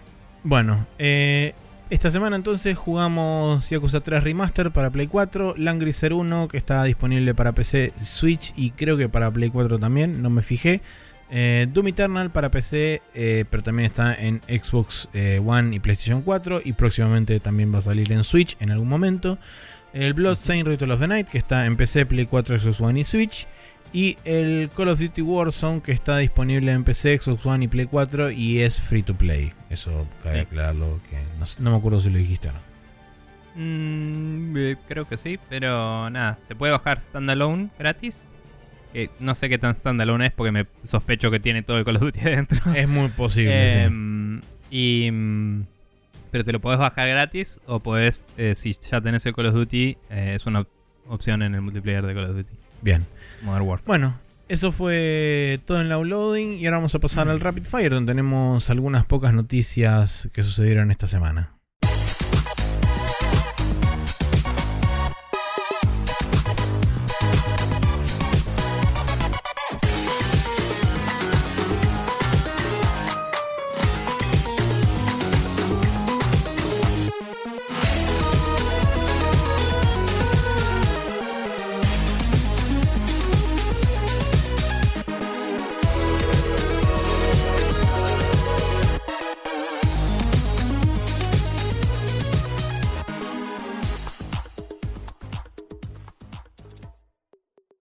Estamos en el Rapid Fire donde tenemos algunas noticias de esta semana, arrancando por la primera que dice que los, organizadores de la GDC planean una GDC de verano de tres días para el mes de agosto. Eh, Esto va a ser, por supuesto, en reemplazo de lo que originalmente hubiera ocurrido esta semana que pasó, eh, que hubiera sido la semana de la GDC esta. En realidad eran cuatro o cinco días. Eh, hipotéticamente va a ser entre el 4 y el 6 de agosto en, el, en San Francisco, donde se suele hacer la GDC.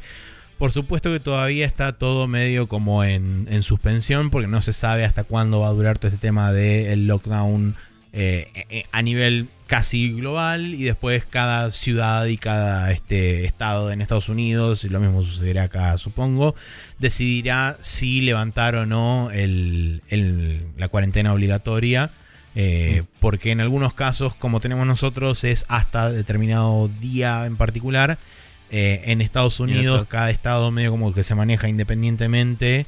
Pero, por ejemplo, San Francisco, eh, mejor dicho, California, que es donde está San Francisco, es como que tiene uno de los. Una de las cuarentenas más, este, más en el aire porque dijeron cuarentena permanente hasta nuevo aviso. Entonces es como, bueno, ok, no sabemos cuándo se va a levantar. Eh, entonces, bueno, por ahora los organizadores de la GDC dijeron, bueno, planeamos un evento del, al 4, eh, del 4 al 6 de agosto. Vamos a ver si eso se puede realizar. Pero en el mientras tanto, ahora están ocurriendo eh, reuniones online y qué sé yo, que se están organizando a través de los contactos justamente de los organizadores de la GDC y qué sé yo, para intentar eh, poner en contacto justamente las partes que normalmente se encuentran en la GDC, donde se logran, por ejemplo, que juegos independientes terminen en ciertas plataformas o que se este, formalicen, por ejemplo, eh, nuevos juegos o se pichen ideas y demás, todo ese tipo de, de interacciones y de networking que normalmente ocurre en la GDC, se está intentando hacer de forma remota con la, eh, la cantidad de, de aciertos y de gente que se pueda. Pero es interesante que, bueno, por lo menos la GDC dijo, bueno, ok, vamos a plantear un nuevo evento acá. Después vemos si se va a poder realizar o no. Por ahora dieron las fechas nada más. En, en mi opinión, no profesional, pero bueno, es un poco muy pronto, agosto. Me parece Para- que sí. O sea, no, no digo que necesariamente estemos en un mal momento ahí a nivel salud mundial o lo que sea, o, o inclusive local de Estados Unidos, pero sí la economía y todo va a estar reactivándose de a poco, como para decir, páguense un pasaje, vengan. Es como, mm, Sí. no. Por otro lado, por otro lado también, eh, para más o menos la misma fecha, no sé si exactamente en, en agosto, pero creo que sí es tipo mediados o finales, todavía sigue en curso la organización de la Gamescom, que dicho sea de paso, eh, la misma organización de la Gamescom confirmó que por el momento sigue en pie la Gamescom, eh, que están analizando cercanamente con el gobierno, la típica, pero eh, por el momento en agosto también estaría ocurriendo la Gamescom, o sea, también hay que tener en cuenta eso. Sí, tal cual. Eh, pero bueno, nada. O- Otra vez me acaban de pasar un tweet hablando de cómo Death Stranding tenía razón. Sí, Em, pero bueno. Nada, eh, continuando con Coronaviruslandia. Em, la mayoría de los estudios grandes de videojuegos ya eh, sacaron un eh, statement eh, declarando que pasaron a trabajo remoto en o total o eh, o lo casi más total. totalmente posible, entre comillas. Siempre es debatible, ¿no? Porque el desarrollo de software es posible hacerlo desde las casas, fin. Pero dicen que en algunos casos hay personal clave, entre comillas, que sigue siendo a la oficina, ponele. Eh, pero bueno, en general el panorama es que el desarrollo de videojuegos em, continúa. em, Sí, y de, dicho sea de paso también, caso por caso, eh, dependiendo de cada developer barra publisher, están también comunicándose con la gente diciendo si va, o, si puede o no puede haber demoras con los juegos que están anunciados y demás. O Sí, por sí, ejemplo, en el caso de Square Enix, que dijo que si bien el- el- la fecha de salida del Final Fantasy VII Remake no está afectada directamente, sí, puede haber no faltantes lleguen. de copias físicas por justamente los cierres de frontera que ocurrieron en varios países, de entrada limitada de, insumos y demás cosas del exterior, puede afectar eh, la disponibilidad de las copias físicas en algunas partes del mundo, pero bueno, eso está más allá del control Sí. de ellos. Sí, digamos que el desarrollo de, como decía, de software, ¿no? De videojuegos, es posible de eh, hacer en todos sus estratos em, de forma remota, como fue comprobado básicamente con el desarrollo de Linux, que se hizo descentralizado totalmente y se lanzó y listo. Sí, de hecho, un Eh. caso también de éxito fue este el Ori. Ori, eh, Moon Studios no tiene oficinas. Moon Studios son un montón de Mm. gente repartidas por el mundo haciendo teletrabajo. Claro, a lo que me refería es que cosas tan viejas como el Claro, Linux sí, sí, sí. eh, ya estaban siendo desarrollados así. Y por eso digo, toda empresa de software no tiene mucha excusa para pedir que la gente vaya más que ser un facho hijo de puta. Pero bueno, nada. Em, sí, igual podemos esperar retrasos porque obviamente la burocracia cambia de por sí. Eh, la gente puede estar afectada más de una forma por toda la situación, ¿no? Eh, puede ser un tema... eh, la, la productividad puede bajar por la situación, no por labores de la casa, digo. Porque Sí. uno puede estar afectado psicológicamente, puede tener preocupaciones familiares, puede tener desabastecimiento en su casa y tener que arreglar su situación para poder vivir. Eh, puede haber un montón de cosas que pueden alterar esto. Entonces los retrasos son posibles y muy probablemente reales. Eh, pero el desarrollo no se ve interrumpido, es lo que Claro. estoy diciendo. Eh, así que nada, está bueno que las empresas estén eh, dejando que esto suceda. Eh, algunos los mirás los las declaraciones y decís, eh, bueno, es- sos el mismo chabón que no quería dejar que se vayan de la oficina. Sí, no- Pero- no, te, no te creo un carajo todo lo que estás diciendo, pero bueno, ponele. Tipo Rockstar diciendo, no, sí, nuestros juegos van a seguir siendo desarrollados con mínimo impacto. Decimos, ¿por qué no dejas volver a la gente a su casa? Entonces normalmente la concha de tu madre. Tal cual. Tipo, no sé. Eh, pero bueno, eh, así que... Nada, como decíamos en otra ocasión, el impacto no lo vamos a ver ahora, lo vamos a ver en unos cuantos meses, cuando veamos eh, el trabajo que se fue atrasando. Eh, entonces, probablemente la primera mitad del año que viene eh, no haya mucha salida de juegos grandes. em, o sea medio extraña de alguna forma. Em, y nada, estoy diciendo la primera mitad, pero depende hasta cuándo dura esto. ¿no? O sea, Seguro, totalmente.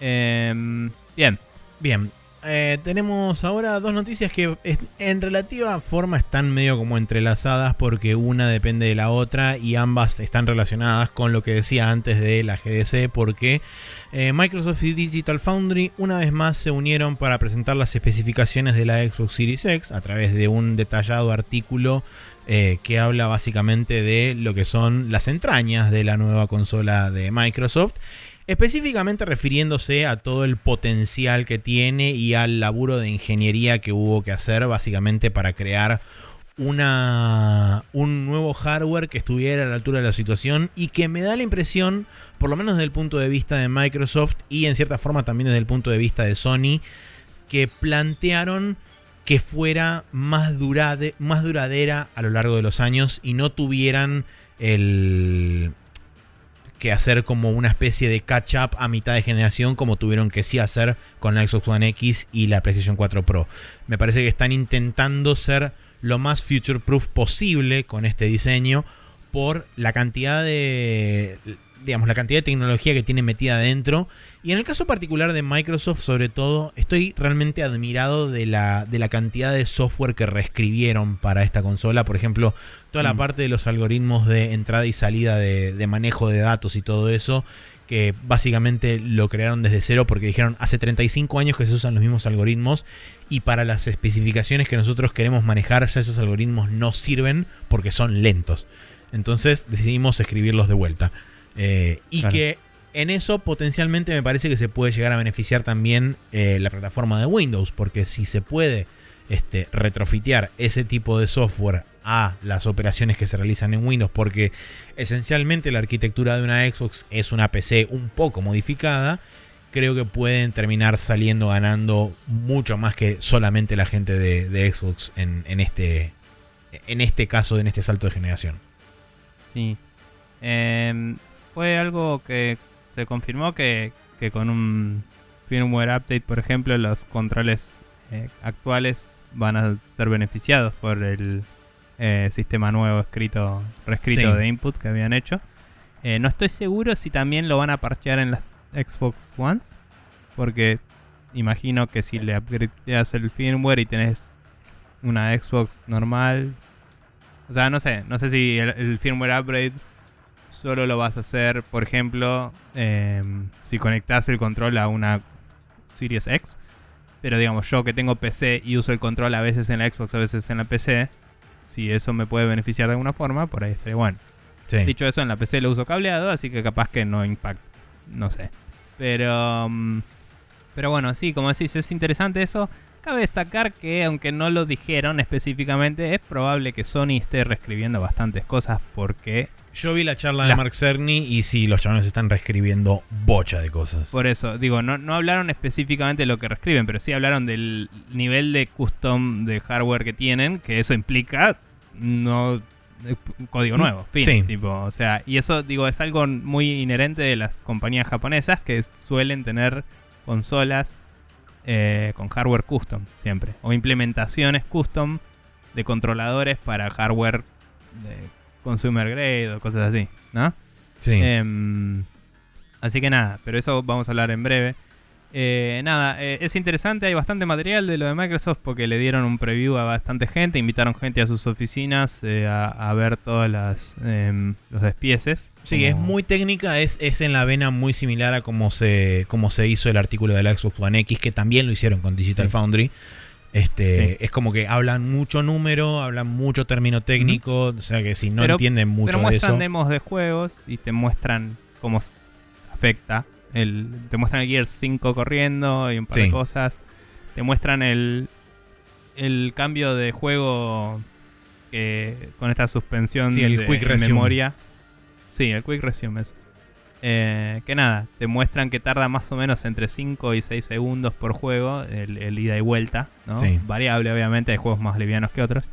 Pero nada, es interesante. Como decía, a nosotros quizás no nos afecte mucho, pero a alguien que tenga una familia tipo, que es el target de Sí. Xbox, me parece, eh, poder cambiar del juego del hijo al juego del otro hijo o al juego del padre o la madre rápido es un punto de venta, ciertamente. ¿no? Tipo, che, tengo 10 minutos para jugar. Bueno, no tengo que estar 5 cargando el juego. Sí. Eh, Algo que a mí me llamó poderosamente la atención que fue, este, digamos, está implícito en el artículo de Microsoft, pero que lo hizo bastante explícito Cerny en la, en la charla de Sony, es el hecho de eh, l- la facilidad de los developers de tener algo andando o tener algo prototipado que te muestre resultado de la forma más inmediatamente posible. En, en puntual, en el caso de la Xbox, cuando hablaron del port del Gear 5, que en dos semanas, tres o cuatro developers lograron hacerlo correr de forma prácticamente estable en, en Xbox eh, Series X con el ray tracing encendido. Eh, por Ojo. supuesto, no estaba optimizado y demás, era una versión súper cruda, pero lograron hacerlo correr con la calidad prácticamente que tiene en PC. Ojo, porque en realidad lo que dijeron es que eso les tomó, entre comillas, hacer un port crudo. Pero, sí, sí, seguro. No estoy hablando de una versión. pero los juegos ya corren estables. Lo que hicieron fue agregarle las cosas de Series X. O sea, los tipos en los demos estos que te mostraban de Quick Resume, habrían juegos de Xbox One que no tenían ningún improvement y andaban. Y, Sí, sí. em, y nada, y la verdad es que estos juegos andan nativos de una. Y, mm, eh, y eso también es loco, está bien. Básicamente está haciendo la suspensión que hacía la PSP. eh, la PSP Go al menos. Que era agarro la memoria de RAM y la pongo en el disco rígido. Y Sí. después la levanto literal. Y la es como que la, el CPU nunca se enteró que ese juego dejó de andar. Y el juego tampoco se enteró.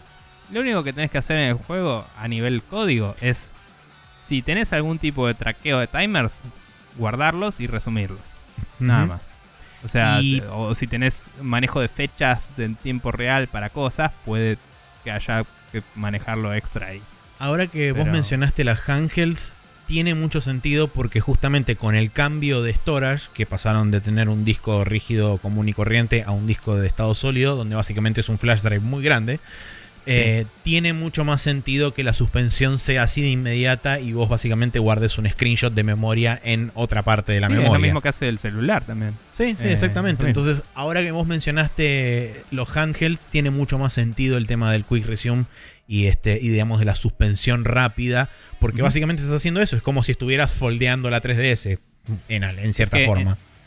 Sí, sí, digamos la, la DS, no sé si la Advance SP, pero la DS fue creo que la primera consola que la suspendías así de una y sí, cerrándola y cuando la abrías resumía donde estaba.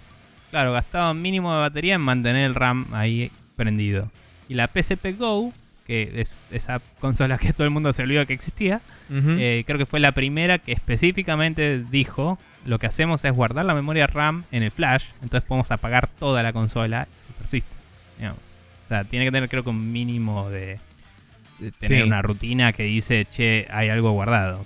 Si lo apagabas del todo creo que se borraba eso. Pero, pero bueno, nada, es, es eso. Y, y es la misma funcionalidad que hacía la, la Play 3 y la 4, pero obviamente acá es rápida de verdad en, en esta generación actual, en- Claro. tanto en la Xbox como en eso. Y en la Xbox aprovechan y guardan más de uno.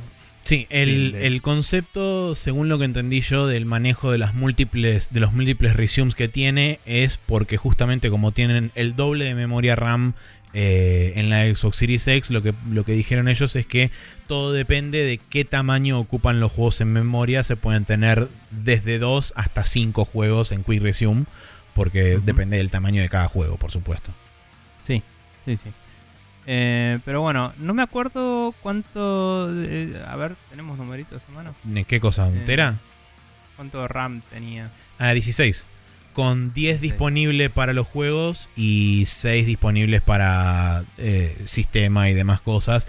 Que dicen que potencialmente esa memoria se puede llegar a liberar parte para los desarrolladores. Pero que los desarrolladores tienen sí o sí dedicado 10 GB. Ok. Em, ¿Y de video estaba aparte? ¿Tenía VRAM aparte de esta? Eh, el GPU Memory son 10 GB. Perdón, sí, GPU Memory todo. 10 GB y 3.5 de Standard Memory. Esos 3.5 eh, Mm. son justamente lo disponible para poder moverse, qué sé yo. El resto que llega hasta 16 es de sistema. Está bien, entonces el VRAM y el RAM siguen estando juntos. Sí, es todo GDDR6. Ok, listo. Em, nada. Bueno, eh, sí, como decíamos, se mostró un despiece, se muestra cómo fluye el aire, toda una cosa para el que le interesa el hardware en, en estos videos que hay dando vueltas. Sí. Eh, particularmente está bueno y recomendamos el de... Eh, cosa, el de... Ah, no me sale. Esta página. Eh, De Digital. Foundry. Digital Foundry, sí. Sí. No estaba leyendo, por eso. Em, el de Digital Foundry está bueno particularmente, porque, no sé, a mí me gusta, creo que muy bien, obviamente, como, como explican los tipos, pero hay Sí. otros más, si quieren ver, hay varios. O sea, personas que se ponen invitadas. bastante. En, en el, en, el de, en el de Xbox One X se ponen bastante técnicos los chabones, sépanlo. Sí. Eh, perdón, Xbox Series X. Eh, y bueno, Sí. por último, otra de las cosas que también a mí me llamó poderosamente la atención, y acá es donde me parece que Microsoft no sé si tomó la decisión correcta, es con el sistema de expansión de almacenamiento, que es básicamente el- el- la tarjeta esa loca que le pones en el, en el puerto de atrás a la, a la que es un formato absolutamente custom de ellos y que tiene un, justamente una interfaz custom porque ellos necesitaban garantizar que esa expansión tuviera la misma velocidad de transferencia que tiene la memoria interna de la Series X, que es un tera. Bueno, eso em, es parte de lo que te decía que tendríamos que discutir, pero primero va a haber que hablar de la Pro de Sony para discutir eso en Sí, totalidad, pero el- la velocidad del storage va a traer nuevos problemas, así como nuevas soluciones, ¿no? Sí, seguro. Em, pero bueno, nada, no sé si tenemos algo más que mencionar sobre los números acá, pero es como ya se dijo muchas veces, es como ocho veces más poderosa que la Xbox One normal, Sí, y dos eh, veces más poderosa que la X. Sí, el, del número que todo el mundo se va a agarrar es de los 12 teraflops famosos, que es este el, el poder crudo de procesamiento que tiene el GPU de la Xbox Series X. eh, para poder compararlo con todo lo que sea lo demás. Este, dicen, no, un kilo de verdura. No, 12 teraflops de verdura. Eh, En fin. Eh, nada, bueno. sí, sí es interesante, perdón, una cosa más. Eh, Hablaban de cómo implementaban las el ray tracing y eso, se pusieron muy técnicos, como decías, eh, pero se hablaba de que eh, el demo de Minecraft, por ejemplo, que hay es 100% ray tracing, no es un motor viejo con ray tracing encima. Sí. Eh, y eso es, obviamente que no, no lo podrías hacer con una geometría complicadísima en 100% ray tracing. Pero es bastante impresionante lo que se logra, debo decir, porque, nada, sabiendo un poco cómo funciona, se sabe que es muy costoso a nivel cómputo, ¿no? Eh, y después se hablaba también de el- la implementación dinámica de HDR. Que si no tenés un monitor HDR o una tele HDR ni te enterás. Sí. Pero le, con eh, Machine Learning le, implementan, eh, le implementan a juegos viejos en eh, HDR dinámico, o sea, en el momento, ¿no? Le calculan, ah, este- esta parte del juego tiene una cantidad de luz eh, que debe- se está yendo del espectro, o sea, está saturando, hay muchos píxeles blancos, ponele, así que le voy a seguir interpolando los tonos afuera del rango eh, SDR usando HDR. Claro. Entonces, cuando vos ves una explosión muy brillosa, esa explosión puede tener más colores y verse más, entre comillas, enriquecida por Sí, este. Más blanco que el blanco. Entonces te lo muestran, obviamente, como no te lo pueden mostrar en un video de YouTube, que los videos de YouTube no son HDR, creo que no está implementado, o la mayoría de la gente no va a tenerlo, entonces ni se gastan. eh, te lo muestran con un heatmap, o sea, te muestran básicamente lo que verías en una cámara infrarroja, ¿no?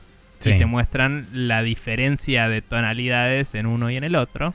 Eh, y dicen, esto se lo estamos agregando dinámicamente a un juego que no lo tenía. Y te lo muestran con el Halo 5, creo que era. Te lo muestran con el, con el juego este que no me acuerdo el nombre, pero era un Mario era un Mario Party malísimo de Xbox 1.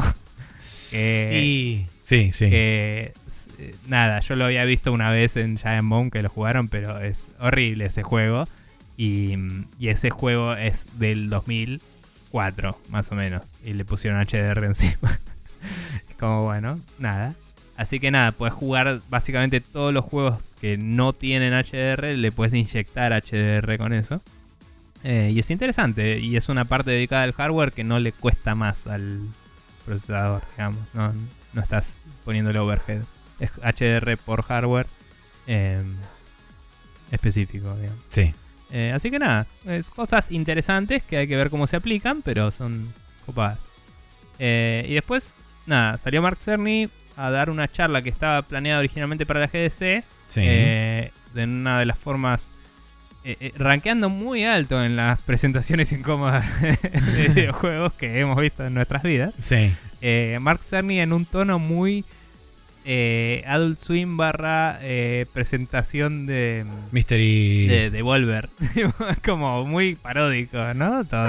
Puede ser. Me, dio más Mystery Science Theater por los chaboncitos Sí. que estaban adelante. Sí, sí, sí, sí. Pero nada, había como cuatro o cinco personas abajo que apenas se movían en algo que podría o no ser un loop para Sí. indicar que había gente mirándolo charlar, pero las tomas eran muy raras. eran como...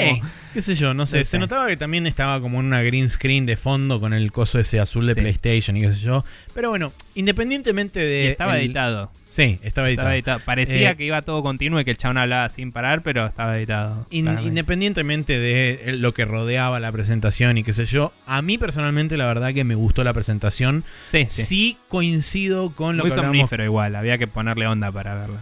Eh, a mí me gusta escucharlo hablar a Mark Cerny. Personalmente no, no me jode ni, ni me aburre. Sí, pero el nivel de monotonía que maneja, tenés que estar prestando atención, no es algo que puedes escuchar y entender, tenés que mirarlo. y- Ah, no, y- sí, sí. Yo le sí. presté atención todo el tiempo, sí, pero bueno.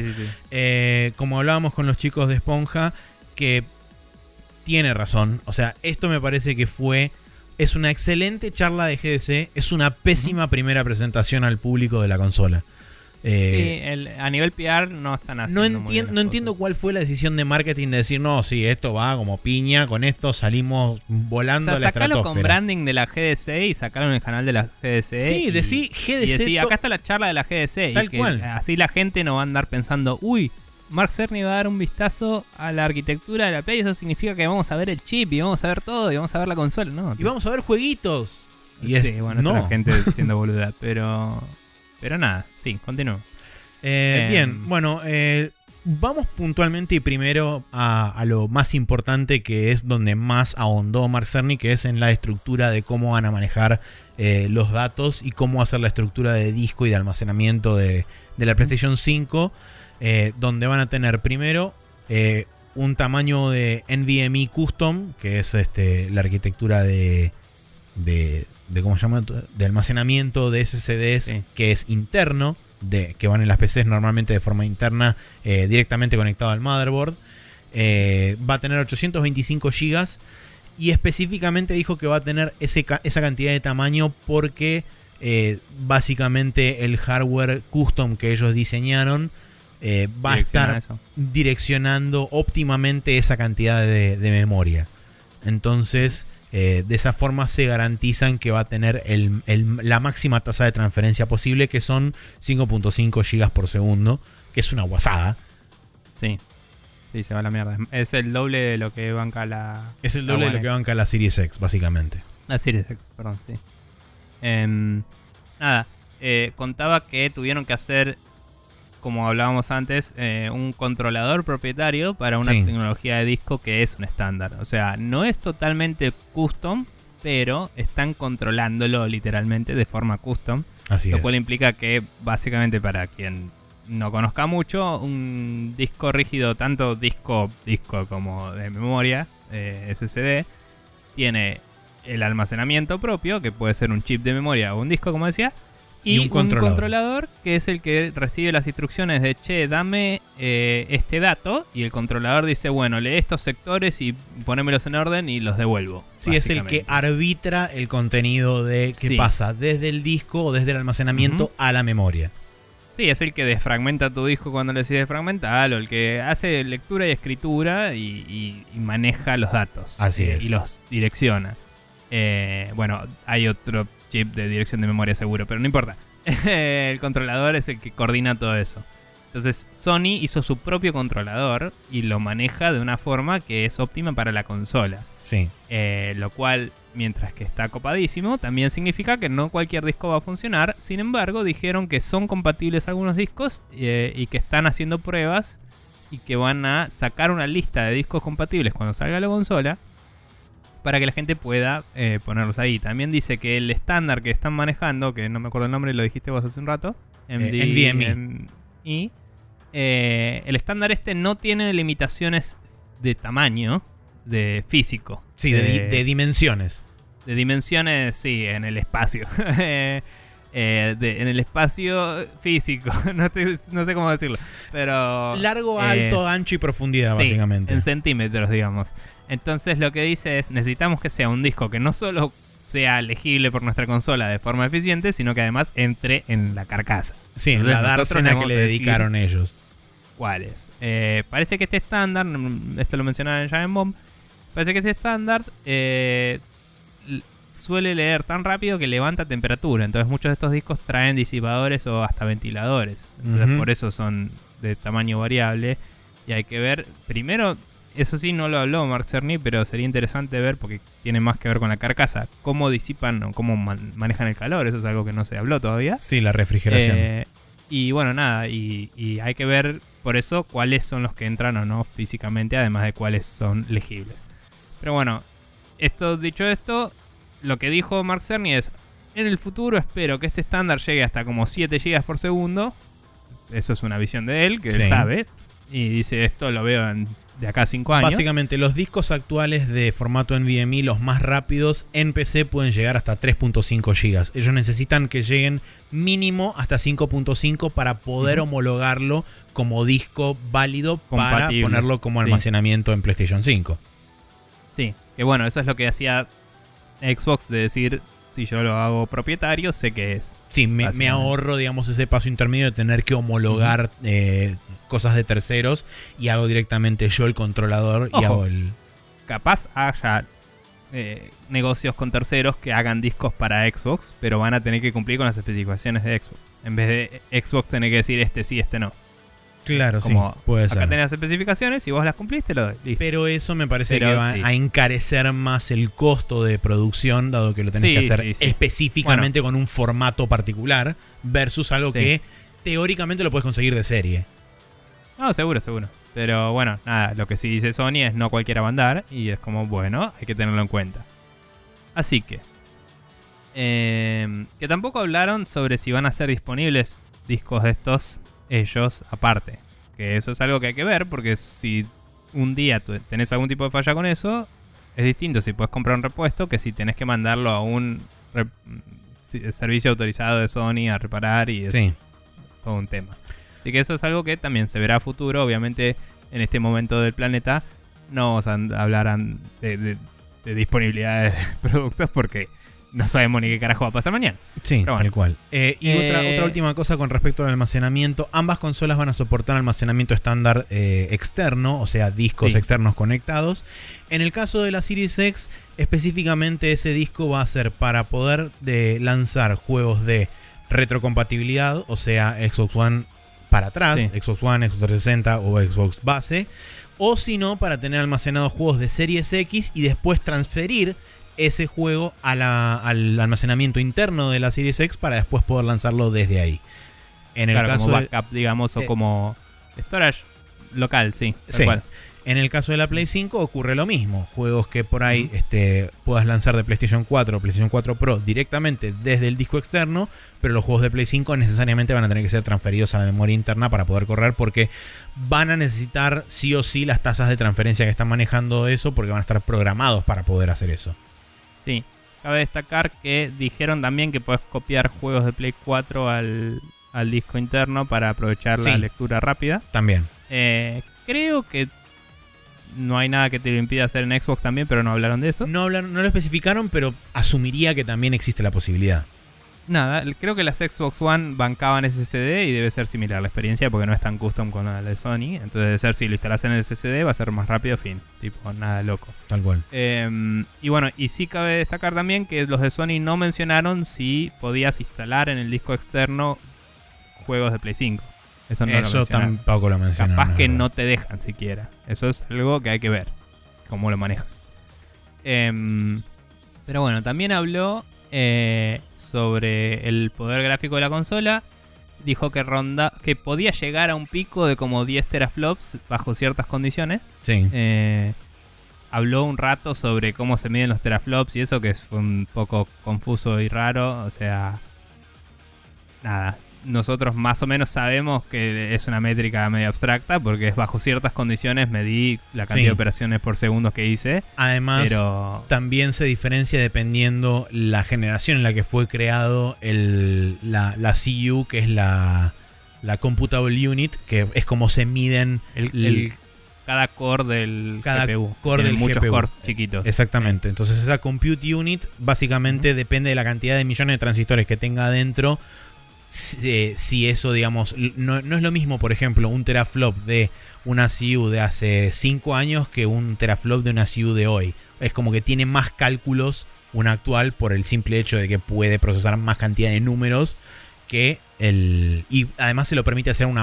una, una frecuencia más baja que, un, que una CU de hace 5 años atrás, por ejemplo. Sí, digamos, si vos le decís a, a un core unit que calcule una pelotudez, va a ser un flop, un floating operation, pero le puedes mandar a hacer algo re complejo y por ahí saca más floating operations en el mismo tiempo. Exactamente. Eh, entonces, esa métrica es cierto que es rara.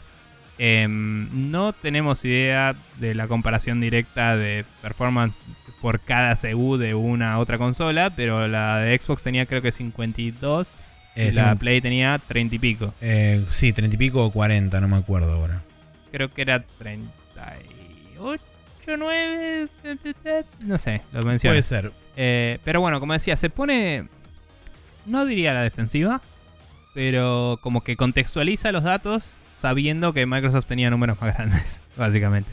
Sí. Le dice, che, mira, vos podés medirlo como quieras. Eh, el máximo el, que medimos es 10 y pico. Y esperamos que los juegos corran a eso si la gente programa bien. Como la gente tiene que programar bien para eso. Me parece que Microsoft tomó un approach muy voy a decir yankee, de eh, te doy mucho poder para que hagas lo que quieras.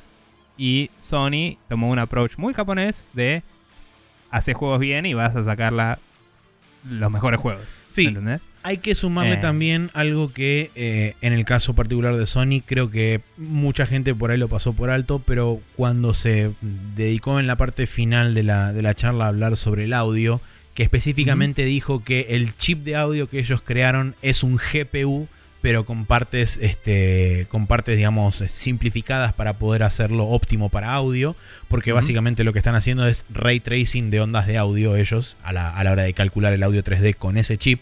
Dijo que Si vos querés utilizar una solución más simple de sonido, puedes utilizar parte del poder de ese chip para procesar cálculos de GPU, porque esencialmente es un GPU.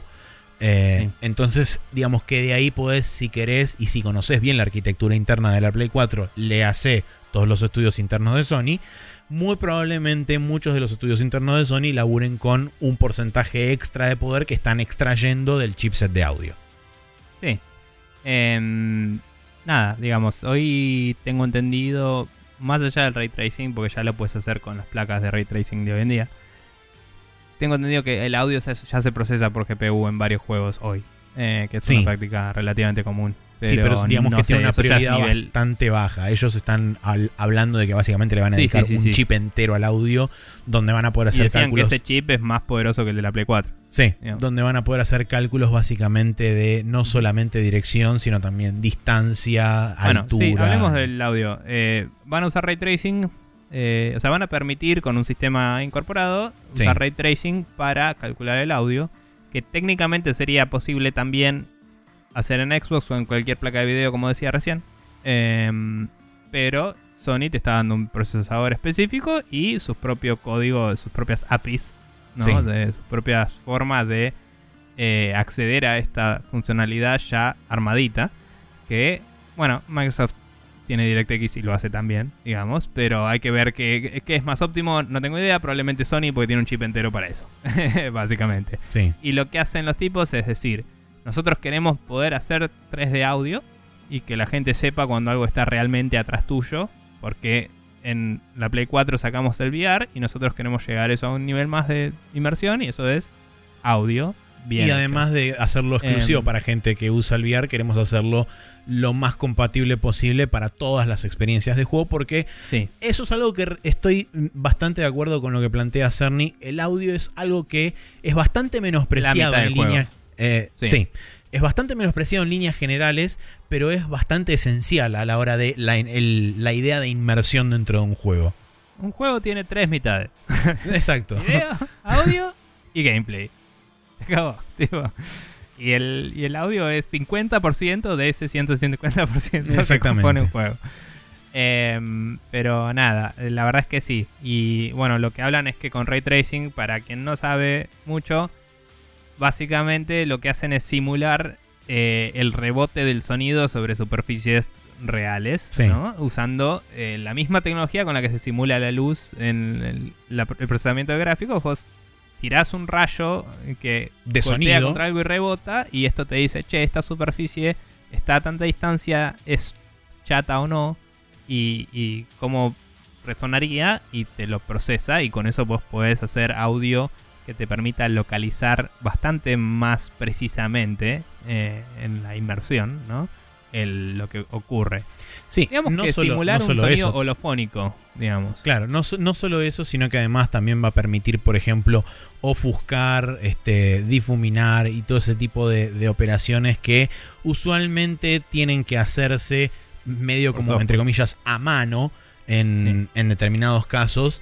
Eh, y esto, digamos, con vos simplemente arrojar un rayo de sonido, por decirlo de alguna forma, hacia determinada dirección, podés saber distancia. Esa distancia va a calcular justamente el drop-off del mismo sonido, de este, con cuánto delay llega, si es una superficie plana, si es una superficie refractaria de Ah, vas, sonido. vas a tener un shader de sonido que va a decir esta es una superficie corrugada de cartón y está Exactamente. acá y, y absorbe eso- determinada cantidad, el otro lo refleja y demás. El- Es muy, es muy interesante utilizar el ray tracing para otra cosa que no sea eh, luz eh, o iluminación, porque le empieza a dar como otras propiedades a determinadas cosas. Yo, eh, a partir de la- de- del momento que empezó el chabón a plantear todo el tema del ray tracing para audio y qué sé yo, yo no conocía demasiado de la implementación. De hecho, él mismo dijo, es una implementación relativamente nueva. Este, Y es como que todo se está medio como escribiendo ahora. Em, y está bueno Mm. porque cuando te pones a pensar en todas las propiedades que tiene el audio, decís, bueno, sí, realmente se pueden aprovechar muchas de esas cosas en el ray tracing. O sea, es nuevo el usarlo para aplicar los efectos y simular con esa precisión el Sí. audio. Se usaba para audio posicional ya, desde antes, desde hace mucho tiempo. Tipo el, el Doom. Onda, te- si, En el Doom usaba el BCP también para ver si estabas en la misma habitación o no que un sonido también y eso. Pero digo, es como que vos con los rayos de. de con los mismos rayos con los que tirabas las balas y con los que veías si veías o no un enemigo para calcular colisiones, también podías calcular un poco el audio, me parece, en el Doom. Creo que estaba ya hecho así. Pero era si lo escucho o no, nada más. O el volumen con toda la furia. Eh, Claro. De distancia, ¿no? Pero bueno, sí, eh, a lo que voy es que el, estudio del sonido a este nivel es nuevo, como decía Mark Cerny. Y básicamente eh, ellos encontraron una solución que dicen que es la primera versión y la van a seguir iterando. Y también hablan de que cada persona tiene una forma de escuchar que depende de la, la forma de su oreja, básicamente. Y ellos midieron con un aparato muchas personas, hicieron un promedio y sacaron ese perfil y otros cuatro más. Eh, que la idea es cubrir un espectro eh, que muestran en un grafiquito Sí. para que eh, uses el perfil que más te haga sentir a vos que estás inmerso en el juego. Pero están buscando nuevas soluciones a futuro para eh, poder Sí, hacer ver algo. si pueden escanear más perfiles y hacer más perfiles disponibles, porque como Sí, todas las o- cosas, y como si sucede con las huellas, Machine Learning, Claro. hacerlo para vos en tu oreja, digamos, eh, de alguna porque forma. como sucede con la huella digital, la forma y determinada estructura de la oreja es única de cada ser humano, y es que si bien vos podés tener gente que escuche de forma parecida, eh, nadie va a escuchar exactamente igual, por ende la experiencia de inmersión no va a ser exactamente igual, y de hecho, por Cirugía ahí, plástica para todos. Todos está, la misma todos- oreja. todo el mundo la oreja de Mark Cerny. Sí, ahí está. es una solución. Perfecto. Eh, bueno, ahora que solucionamos eso, continuamos. Eh, pero bueno, nada, es, fue interesante. La verdad está bueno. De nuevo, muy técnico. Em, y creo que cubrimos más o menos todo. No hablaron del input, de si había alguna, algún cambio sobre eso. Em, no hablaron sobre el control. Em, No, yo creo que eso lo, lo van a guardar más para eh, el momento en que hagan el reveal, más tirando al marketing público no, y demás. seguro. Eh, Pero lo bueno, mismo podrían haber también- hablado de cómo lo manejaba. Sí, lo mismo también sucedió con la parte de Xbox Compatibility en el caso de Sony. Cuando Mark Cerny habló de Mm. eso, específicamente eh, hablaron de retrocompatibilidad con PlayStation 4 Pro y PlayStation 4 base. Eh, Sí, que son las que el procesador banca. Fin. Tipo, Exactamente, no dijeron nada sobre de ahí para atrás. Eh, algo que cabe aclarar es que Mark Cerny en la charla había dicho que estaban testeando hasta el momento los, eh, los top 10, los, eh, perdón, top 100 games, o sea, lo- los mejores 100 juegos según el ranking de no me acuerdo dónde. Pero después del al día siguiente creo que fue de, de la charla, eh, desde Japón confirmaron que están confiados en que buena parte de la- del catálogo completo de PlayStation 4 va a estar disponible en PlayStation 5 como retrocompatible. No al momento del lanzamiento, pero se van a ir agregando conforme pase el tiempo. Sí, eh, cabía destacar que eh, hablaban de que probaron los 100 más jugados. y Sí, Que estaban todos corriendo bien. Eh, y con el Pro Boost, con el boost de la PlayStation 4 Pro. sí. Eh, porque tiene modo retro- retrocompatibilidad Play 4 base y Pro. Como lo fraseó él, no está del todo claro si se espera que anden todos, pero solo algunos van a andar bien con el modo de la Pro. O si esos 100 que probaron son los únicos 100 que probaron. O, o qué. No, no está claro. O sea, como decís, están trabajando en eso. Entre comillas. Pero me pareció que podría haberlo fraseado un poco mejor. Porque no quedó claro si eh, esos 100 son los únicos que se sabe que andan en Pro o son los únicos que se sabe que andan de Play 4. ¿Me entendés? Claro, sí, entiendo. Ah, porque habló medio. También como lo fraseó, no es que dijo ninguno más anda, pero es como estos 100 garantizamos que van a andar bien. Y el Sí, resto me- es como me- no. Claro, me da la impresión de Eh. que por ahí lo que, lo, que, lo que se quiso referir es que con esos 100 quizás la consola se lance. O sea, que tenga compatibilidad Sí. el día de lanzamiento con esos 100 garantizado. Y después de ahí se empiece a agregar más, este, más juegos al, a la- al catálogo de, de soporte. Mm. Pero bueno. Pero sí, nada, como decís vos, no estuvo claro al, al momento de, de eh, bien, esto no era para consumidores, pero me parece que lo haces para developer. Un developer le interesa saber si su juego va a andar en tu consola nueva también. Me parece.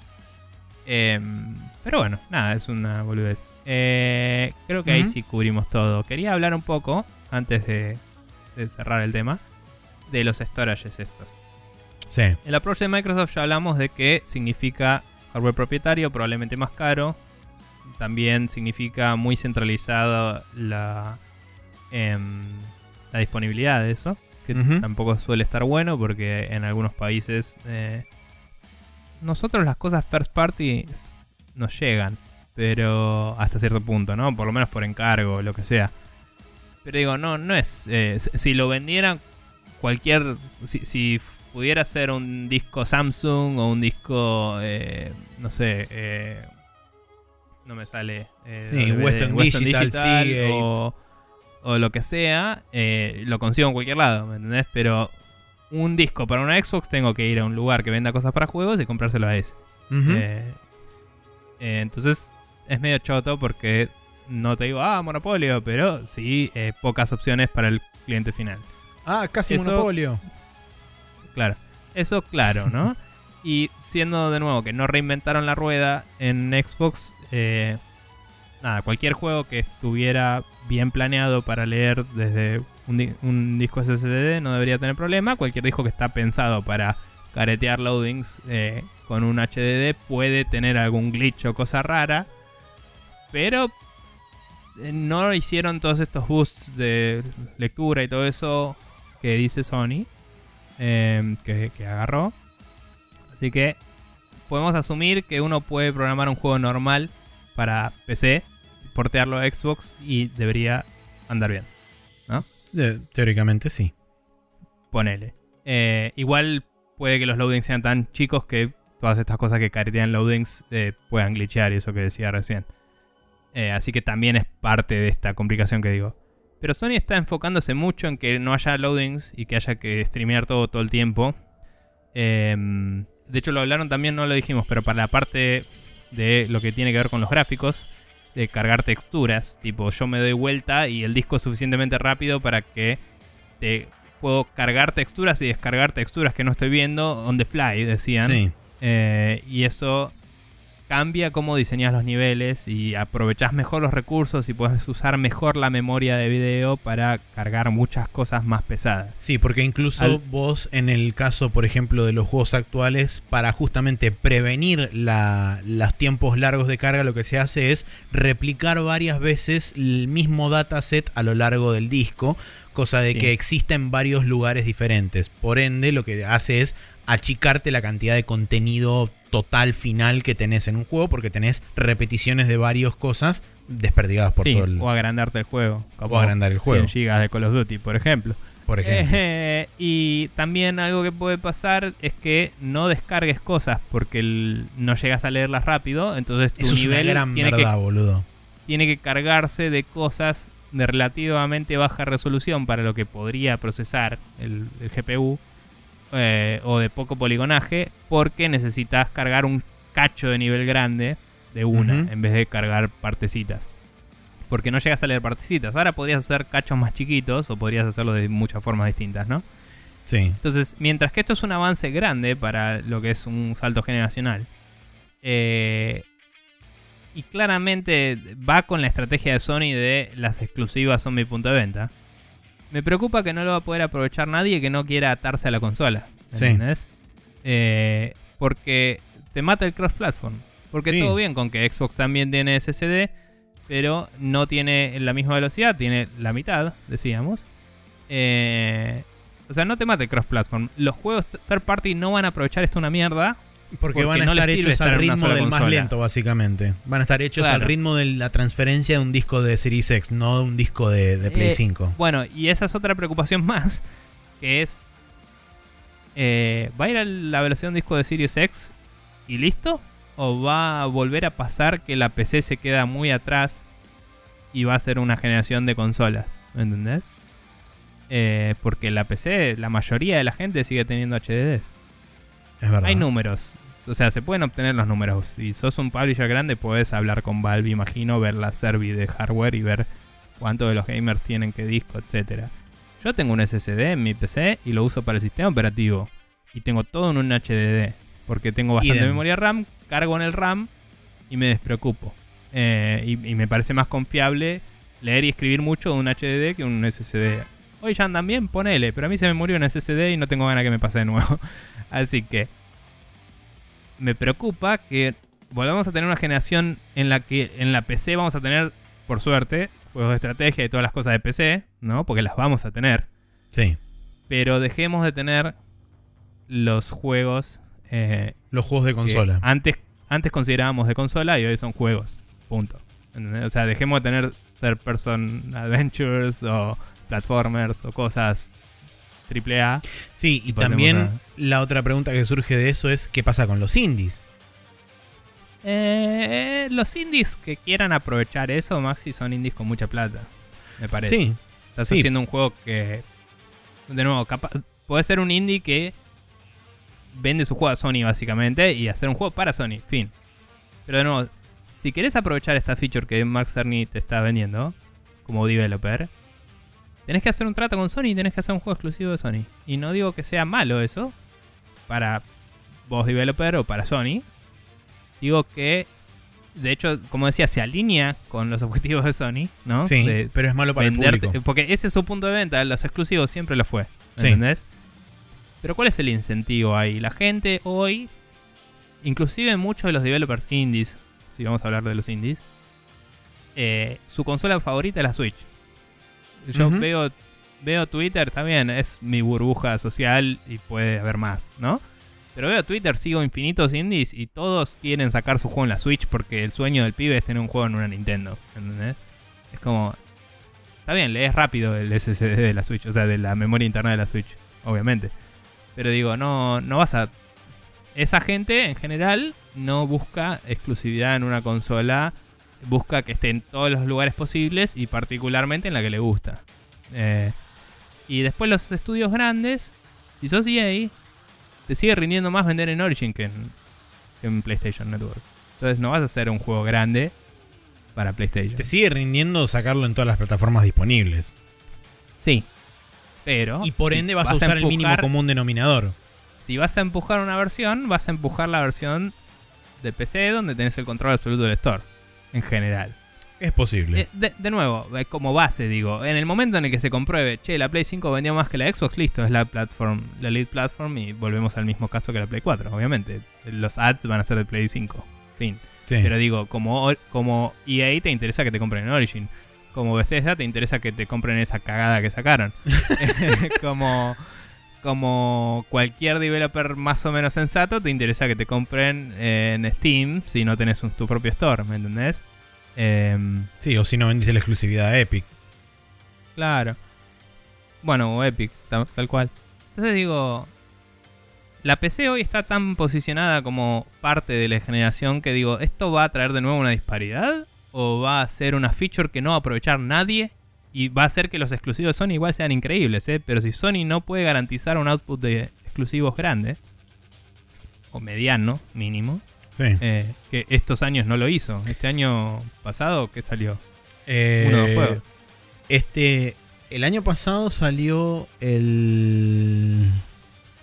Ah, Digo, hecho por Sony, ¿eh? Sí, Puede sí, haber sí. exclusivos que sean de otros estudios, pero digo, puta madre, no, no, no me acuerdo que salió. Pero sé porque que. no salió el Ghost of Tsushima, se atrasó el Last of Us. Eh... No sé, a lo que voy es eso, ¿me entendés? O sea, y estamos hablando, está bien, la pandemia no es culpa de Sony, pero, pero digo, estamos hablando de que probablemente el año que viene se retrasen muchas cosas, ¿no? Y digo, Sony tiene que sacar una cantidad de juegos que justifique eh, la consola. El Spider-Man. Sí, ese fue muy exitoso, está bien. No, el Spider-Man salió. eh, no, el Spider-Man salió en 2018. Ah, habían salido DLCs el año pasado. Sí. Pero no, bien. el juego salió en 2018. Eh, no, no, no sé. Estoy No sé. buscando, pero Bueno, figuran todos los exclusivos. Nada, eso. O sea, eh, si no tiene buenos juegos en el primer año de PlayStation, eh, esta ventaja que la tiene, porque es real y existe, eh, la ventaja del hardware esta, no la va a aprovechar nadie. ¿Me entendés? En el primer año. En el primer año que es el decisivo para vender la consola. Entonces digo, y no me mostraste ningún juego todavía. Mientras que Microsoft me está mostrando los juegos que ya tenés, los podés ver mejor y los podés seguir jugando y no tenés que gastar un mango más, ¿me entendés? Sí.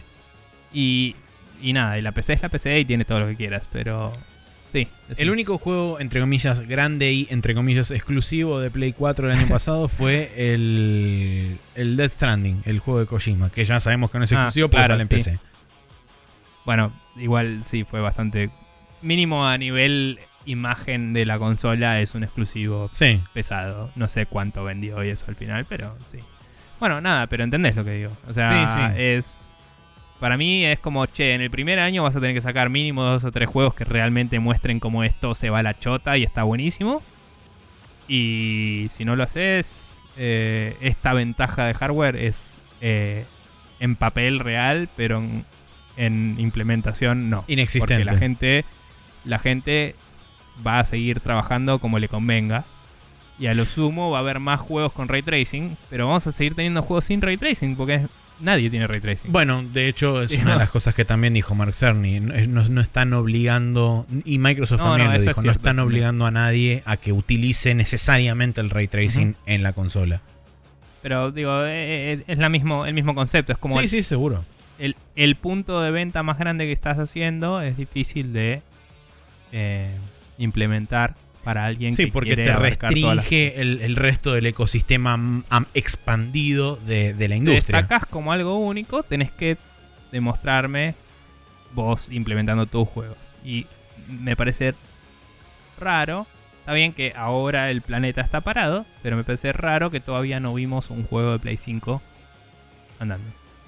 Tipo de Play 5, no el- este juego que va a salir para Play 5 además de Play 4, digo. No sé. Está bien. Sí. De nuevo, en Xbox tampoco, capaz. No, no me acuerdo si vimos alguno. Ah, eh, ponele que el Senua's, lo que sea. Que no es cierto, solo vimos una demo técnica, lo que sea. Pero. Digo, el punto de venta de Microsoft no es ese. El punto de, Sí. Mac- de venta de Microsoft es, es la siguiente Xbox Fin. Tipo, el punto de venta de PlayStation es estamos revolucionando el hardware. Y es como, bueno, ¿y el software dónde está? En el peor de los casos, yo creo que por ahí lo que puede llegar a pasar con, el, con la consola de Sony es que los juegos first party tengan sí un cambio bastante radical de filosofía de diseño, en lo que se refería justamente el de recortar pasillos este, y todo ese tipo de cosas que son medio como Sí. un estándar eh, del, del game design desde hace 25 años. Eh, Sí. pero que solamente lo puedan aprovechar exclusivamente los juegos nativamente creados para PlayStation 5 y los juegos multiplataformas simplemente carguen rápido. Como pasa, Sí. por ejemplo, como mostraron con el Marvel, con el Marvel Spider-Man y como mostraron con un par de otros juegos donde hacían que la cámara de sume Play 4 va a pasar infinitamente a, a cuatro veces la velocidad y el streaming le permitiera cargar instantáneamente lo que viene después sin necesidad de eh, que haya popping ni de que el juego se empiece a trabar el, el- el frame rate. Ojo, también está la otra opción de que suban los requerimientos de PC a tener 32 GB de RAM. Cargas todo RAM y lo usás igual que la Play. También. ¿Entendés? Porque podés. Obviamente no es DDR6, pero son 32 GB de RAM y además tus GB de placa de video que son en general 8 hoy, Sí. digamos. Entonces, podrías hacer esa paginación más rápido en la PC teniendo más RAM en, en total de sumatoria de cómo... Sí, además Es. tenés la posibilidad en, en PC. Porque el RAM es más rápido que en SSD, digamos. la, O sea, memoria, la memoria RAM corre a, un- a- a mayor velocidad, entonces la, velocidad nada, de paginación. Con subir el RAM en PC puedes lograr lo mismo. A lo que voy es, si la Xbox tiene relativo éxito, eh, Va a poner un estándar. va, le tiene que poner un... le va a hacer un parate eso. A la velocidad de lectura del juego. Y la gente va a poder aprovechar más fácil las cosas de Xbox que las de PlayStation.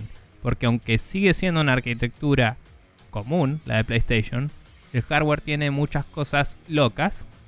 Lo cual va a traer una mini situación, cual Play 3, de solo los que más se ponen pueden sacar al jugo en serio a la máquina. Sí. Eh, y eso es lo que me parece preocupante, honestamente, en los, en los años en los que estamos, que el desarrollo sale un huevo zarpado. Tipo, el desarrollo de, de software es carísimo eh, hoy, por cómo está la industria, que es cualquiera, pero bueno. Y, y, o sea, podría salir menos, fin, pero no, no es el caso. Eh, y nada, entonces como hay que ver, hay que ver qué pasa. Nada, ese es el fin del, del, del planteo filosófico. Me parece que era una discusión digna de tener. Sí. Bueno, eh, Em. obviemos entonces el hot coffee, dejémoslo para la semana que viene. Bueno, ese fue el Cold Coffee de esta semana. sí, este, pero bueno, nada, sí, me parece que es una discusión que teníamos que tener. eh, Principalmente por justamente lo, lo que vos planteabas del tema específicamente referido a eh, el, el histórico cuello de botella que ha sido desde el principio de la generación, que es los dispositivos de almacenamiento. Siempre los dispositivos de almacenamiento a lo largo del tiempo han sido el histórico eh, cuello de botella de todo, de todas las operaciones. Entonces, De Eh, nuevo, o sea, en, en- en la PC subimos el RAM y podemos hacer lo mismo, pero en la Xbox no se va a poder. Entonces, hay que ver qué pasa. Por eso. Bien, el calendario para esta semana nos indica que el martes 24 de marzo vamos a tener el Bleeding Edge que sale para Windows y Xbox One, que es eh, el juego que es mezcla entre Overwatch y Anarchy Reigns de eh, Ninja Sí. Theory. Eh, Después tenemos el Twin Breaker, a Sacred Symbol Adventure para PlayStation 4 y Vamos a la Vita, que es un clon de Breakout. El Vampire the Masquerade, Coteries of New York para Nintendo Switch, que es un juego de aventura basado en el mundo de este Vampire the Masquerade. Eh, Ah, no. Yu-Gi-Oh! eh, Legacy of the Duelist, Link Evolution para Windows, PlayStation 4 y Xbox One, que es un CCG. El miércoles 25 de marzo sale el Vampire the Masquerade Coteries of New York para PlayStation 4. Y el viernes 27 tenemos el One Piece Pirate Warriors 4 para Windows, Switch, PlayStation 4 y Xbox One, que es un beat'em up. Y el Saints Row 4 Reelected para Nintendo Switch. Y el Under Night in Birth EXE Late CLR para Windows, que es un juego de pelea o también conocido como Unist. ¿Cómo qué? Unist. Bueno, si tú lo dices. Eh, pero nada, comprate un nombre cuando quieras. Sí. Bien, eso fue, eso fue bueno. todo para esta semana. Íbamos a tener hot coffee, pero con la charla que tuvimos sobre las consolas, me parece que es pertinente dejar este hot coffee para la semana que viene. Con lo Sí. cual, si quieren mandarnos feedback, correo electrónico, etcétera, y otras cosas, ¿cómo pueden hacer? Bien, pueden escribirnos un mail a sprechernews.gmail.com Pueden mandarnos una pregunta a sprechernews.com barra preguntas también, que tenemos una de Gastón para algún otro episodio. Eh, pueden tuitearnos en arroba News o pueden escribirnos en Facebook directamente comentando sobre el capítulo, por ejemplo, en eh, facebook.com barra News. Y bien, dicho todo eso, ahora sí vamos a pasar a la última sección de este programa, que como siempre es el Special Move.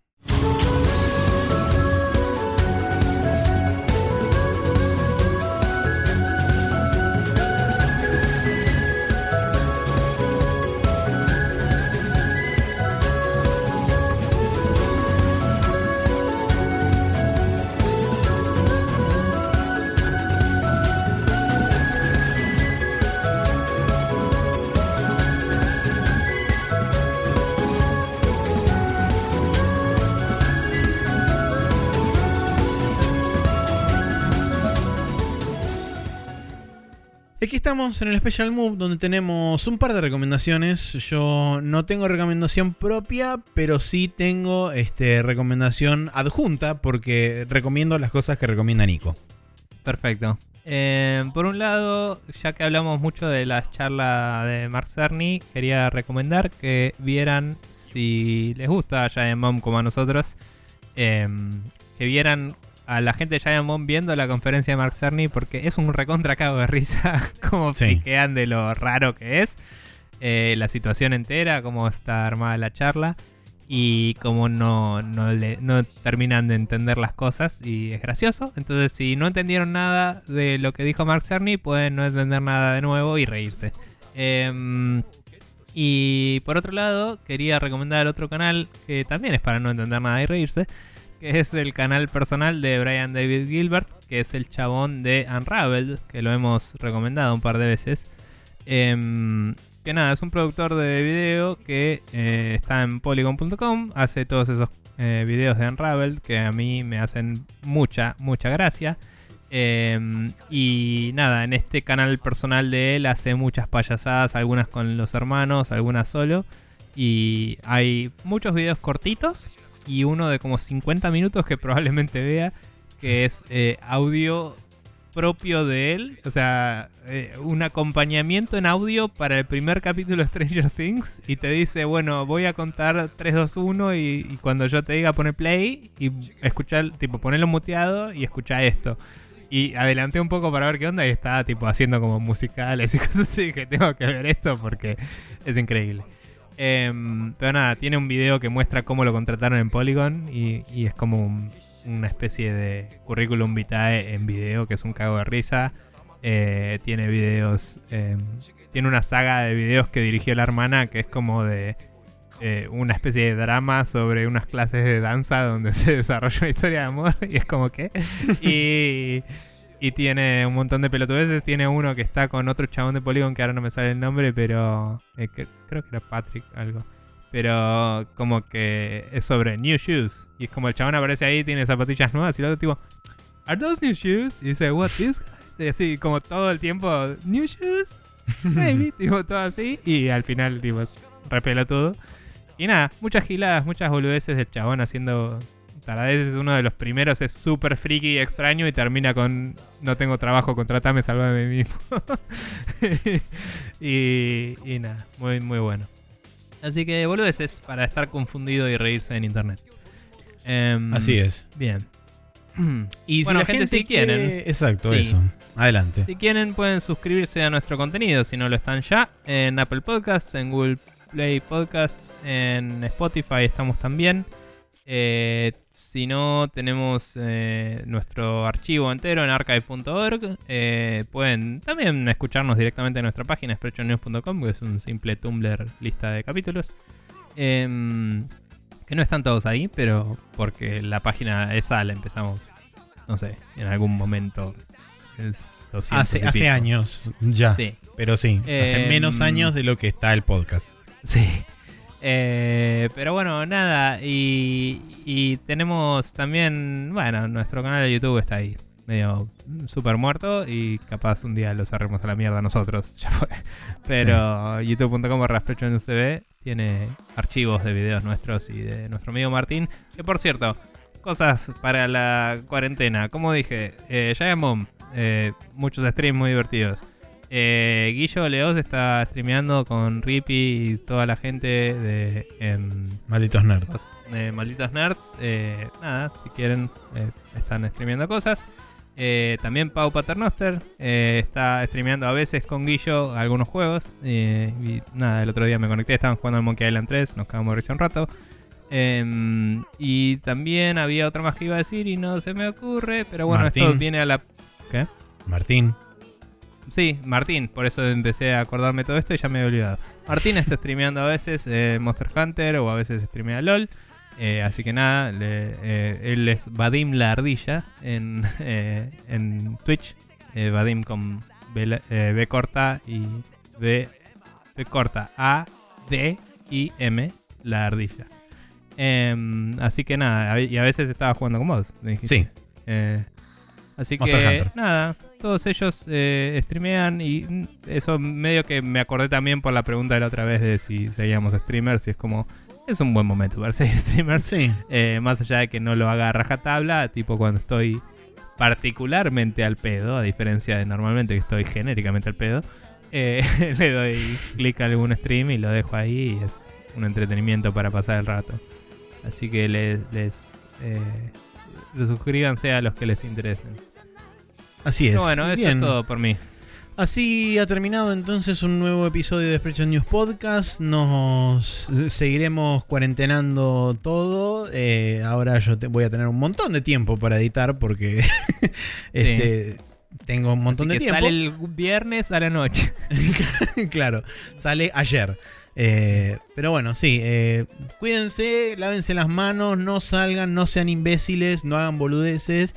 Miren que los van a arrestar, si no, ya este, ahí está la, ley dando vueltas por la calle y esas cosas. Y no hagan giladas. eh, y respeten el respeto, porque si no respetan el respeto, no se va a respetar. Etcétera. Nos vemos la semana que viene o seguiremos encerrados quizás, o quizás estaremos menos encerrados, no se sabe, eh, o quizás... No, la semana que viene vamos a seguir encerrados. Ah, pues la otra no sabemos.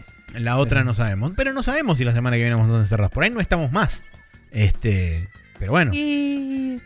Supongo, pero si me muero acá, y seguimos en cuarentena, no creo que nadie me saque de acá.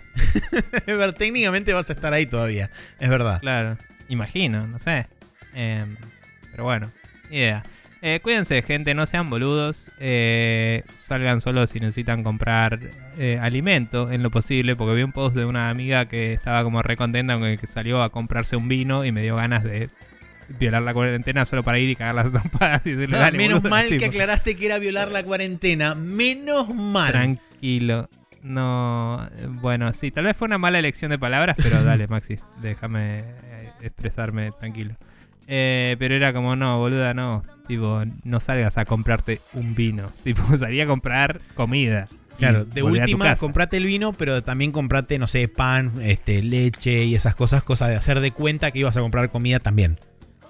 Sí, eh, ponele. Sí, no sé, busca una excusa si querés, pero no sean boludos. Eh, nada, yo tipo tengo comida que es medio repetitiva y chota y hasta que no la termine no voy a salir de nuevo a comprar. Así que eso. Pónganse sí. media pila y, y, háganse cargo de sus acciones. Eh, y si tienen familiares y eso que están eh, complicados o angustiados o que laburan en medicina, todo, háganles el aguante, sé yo, por, por, por,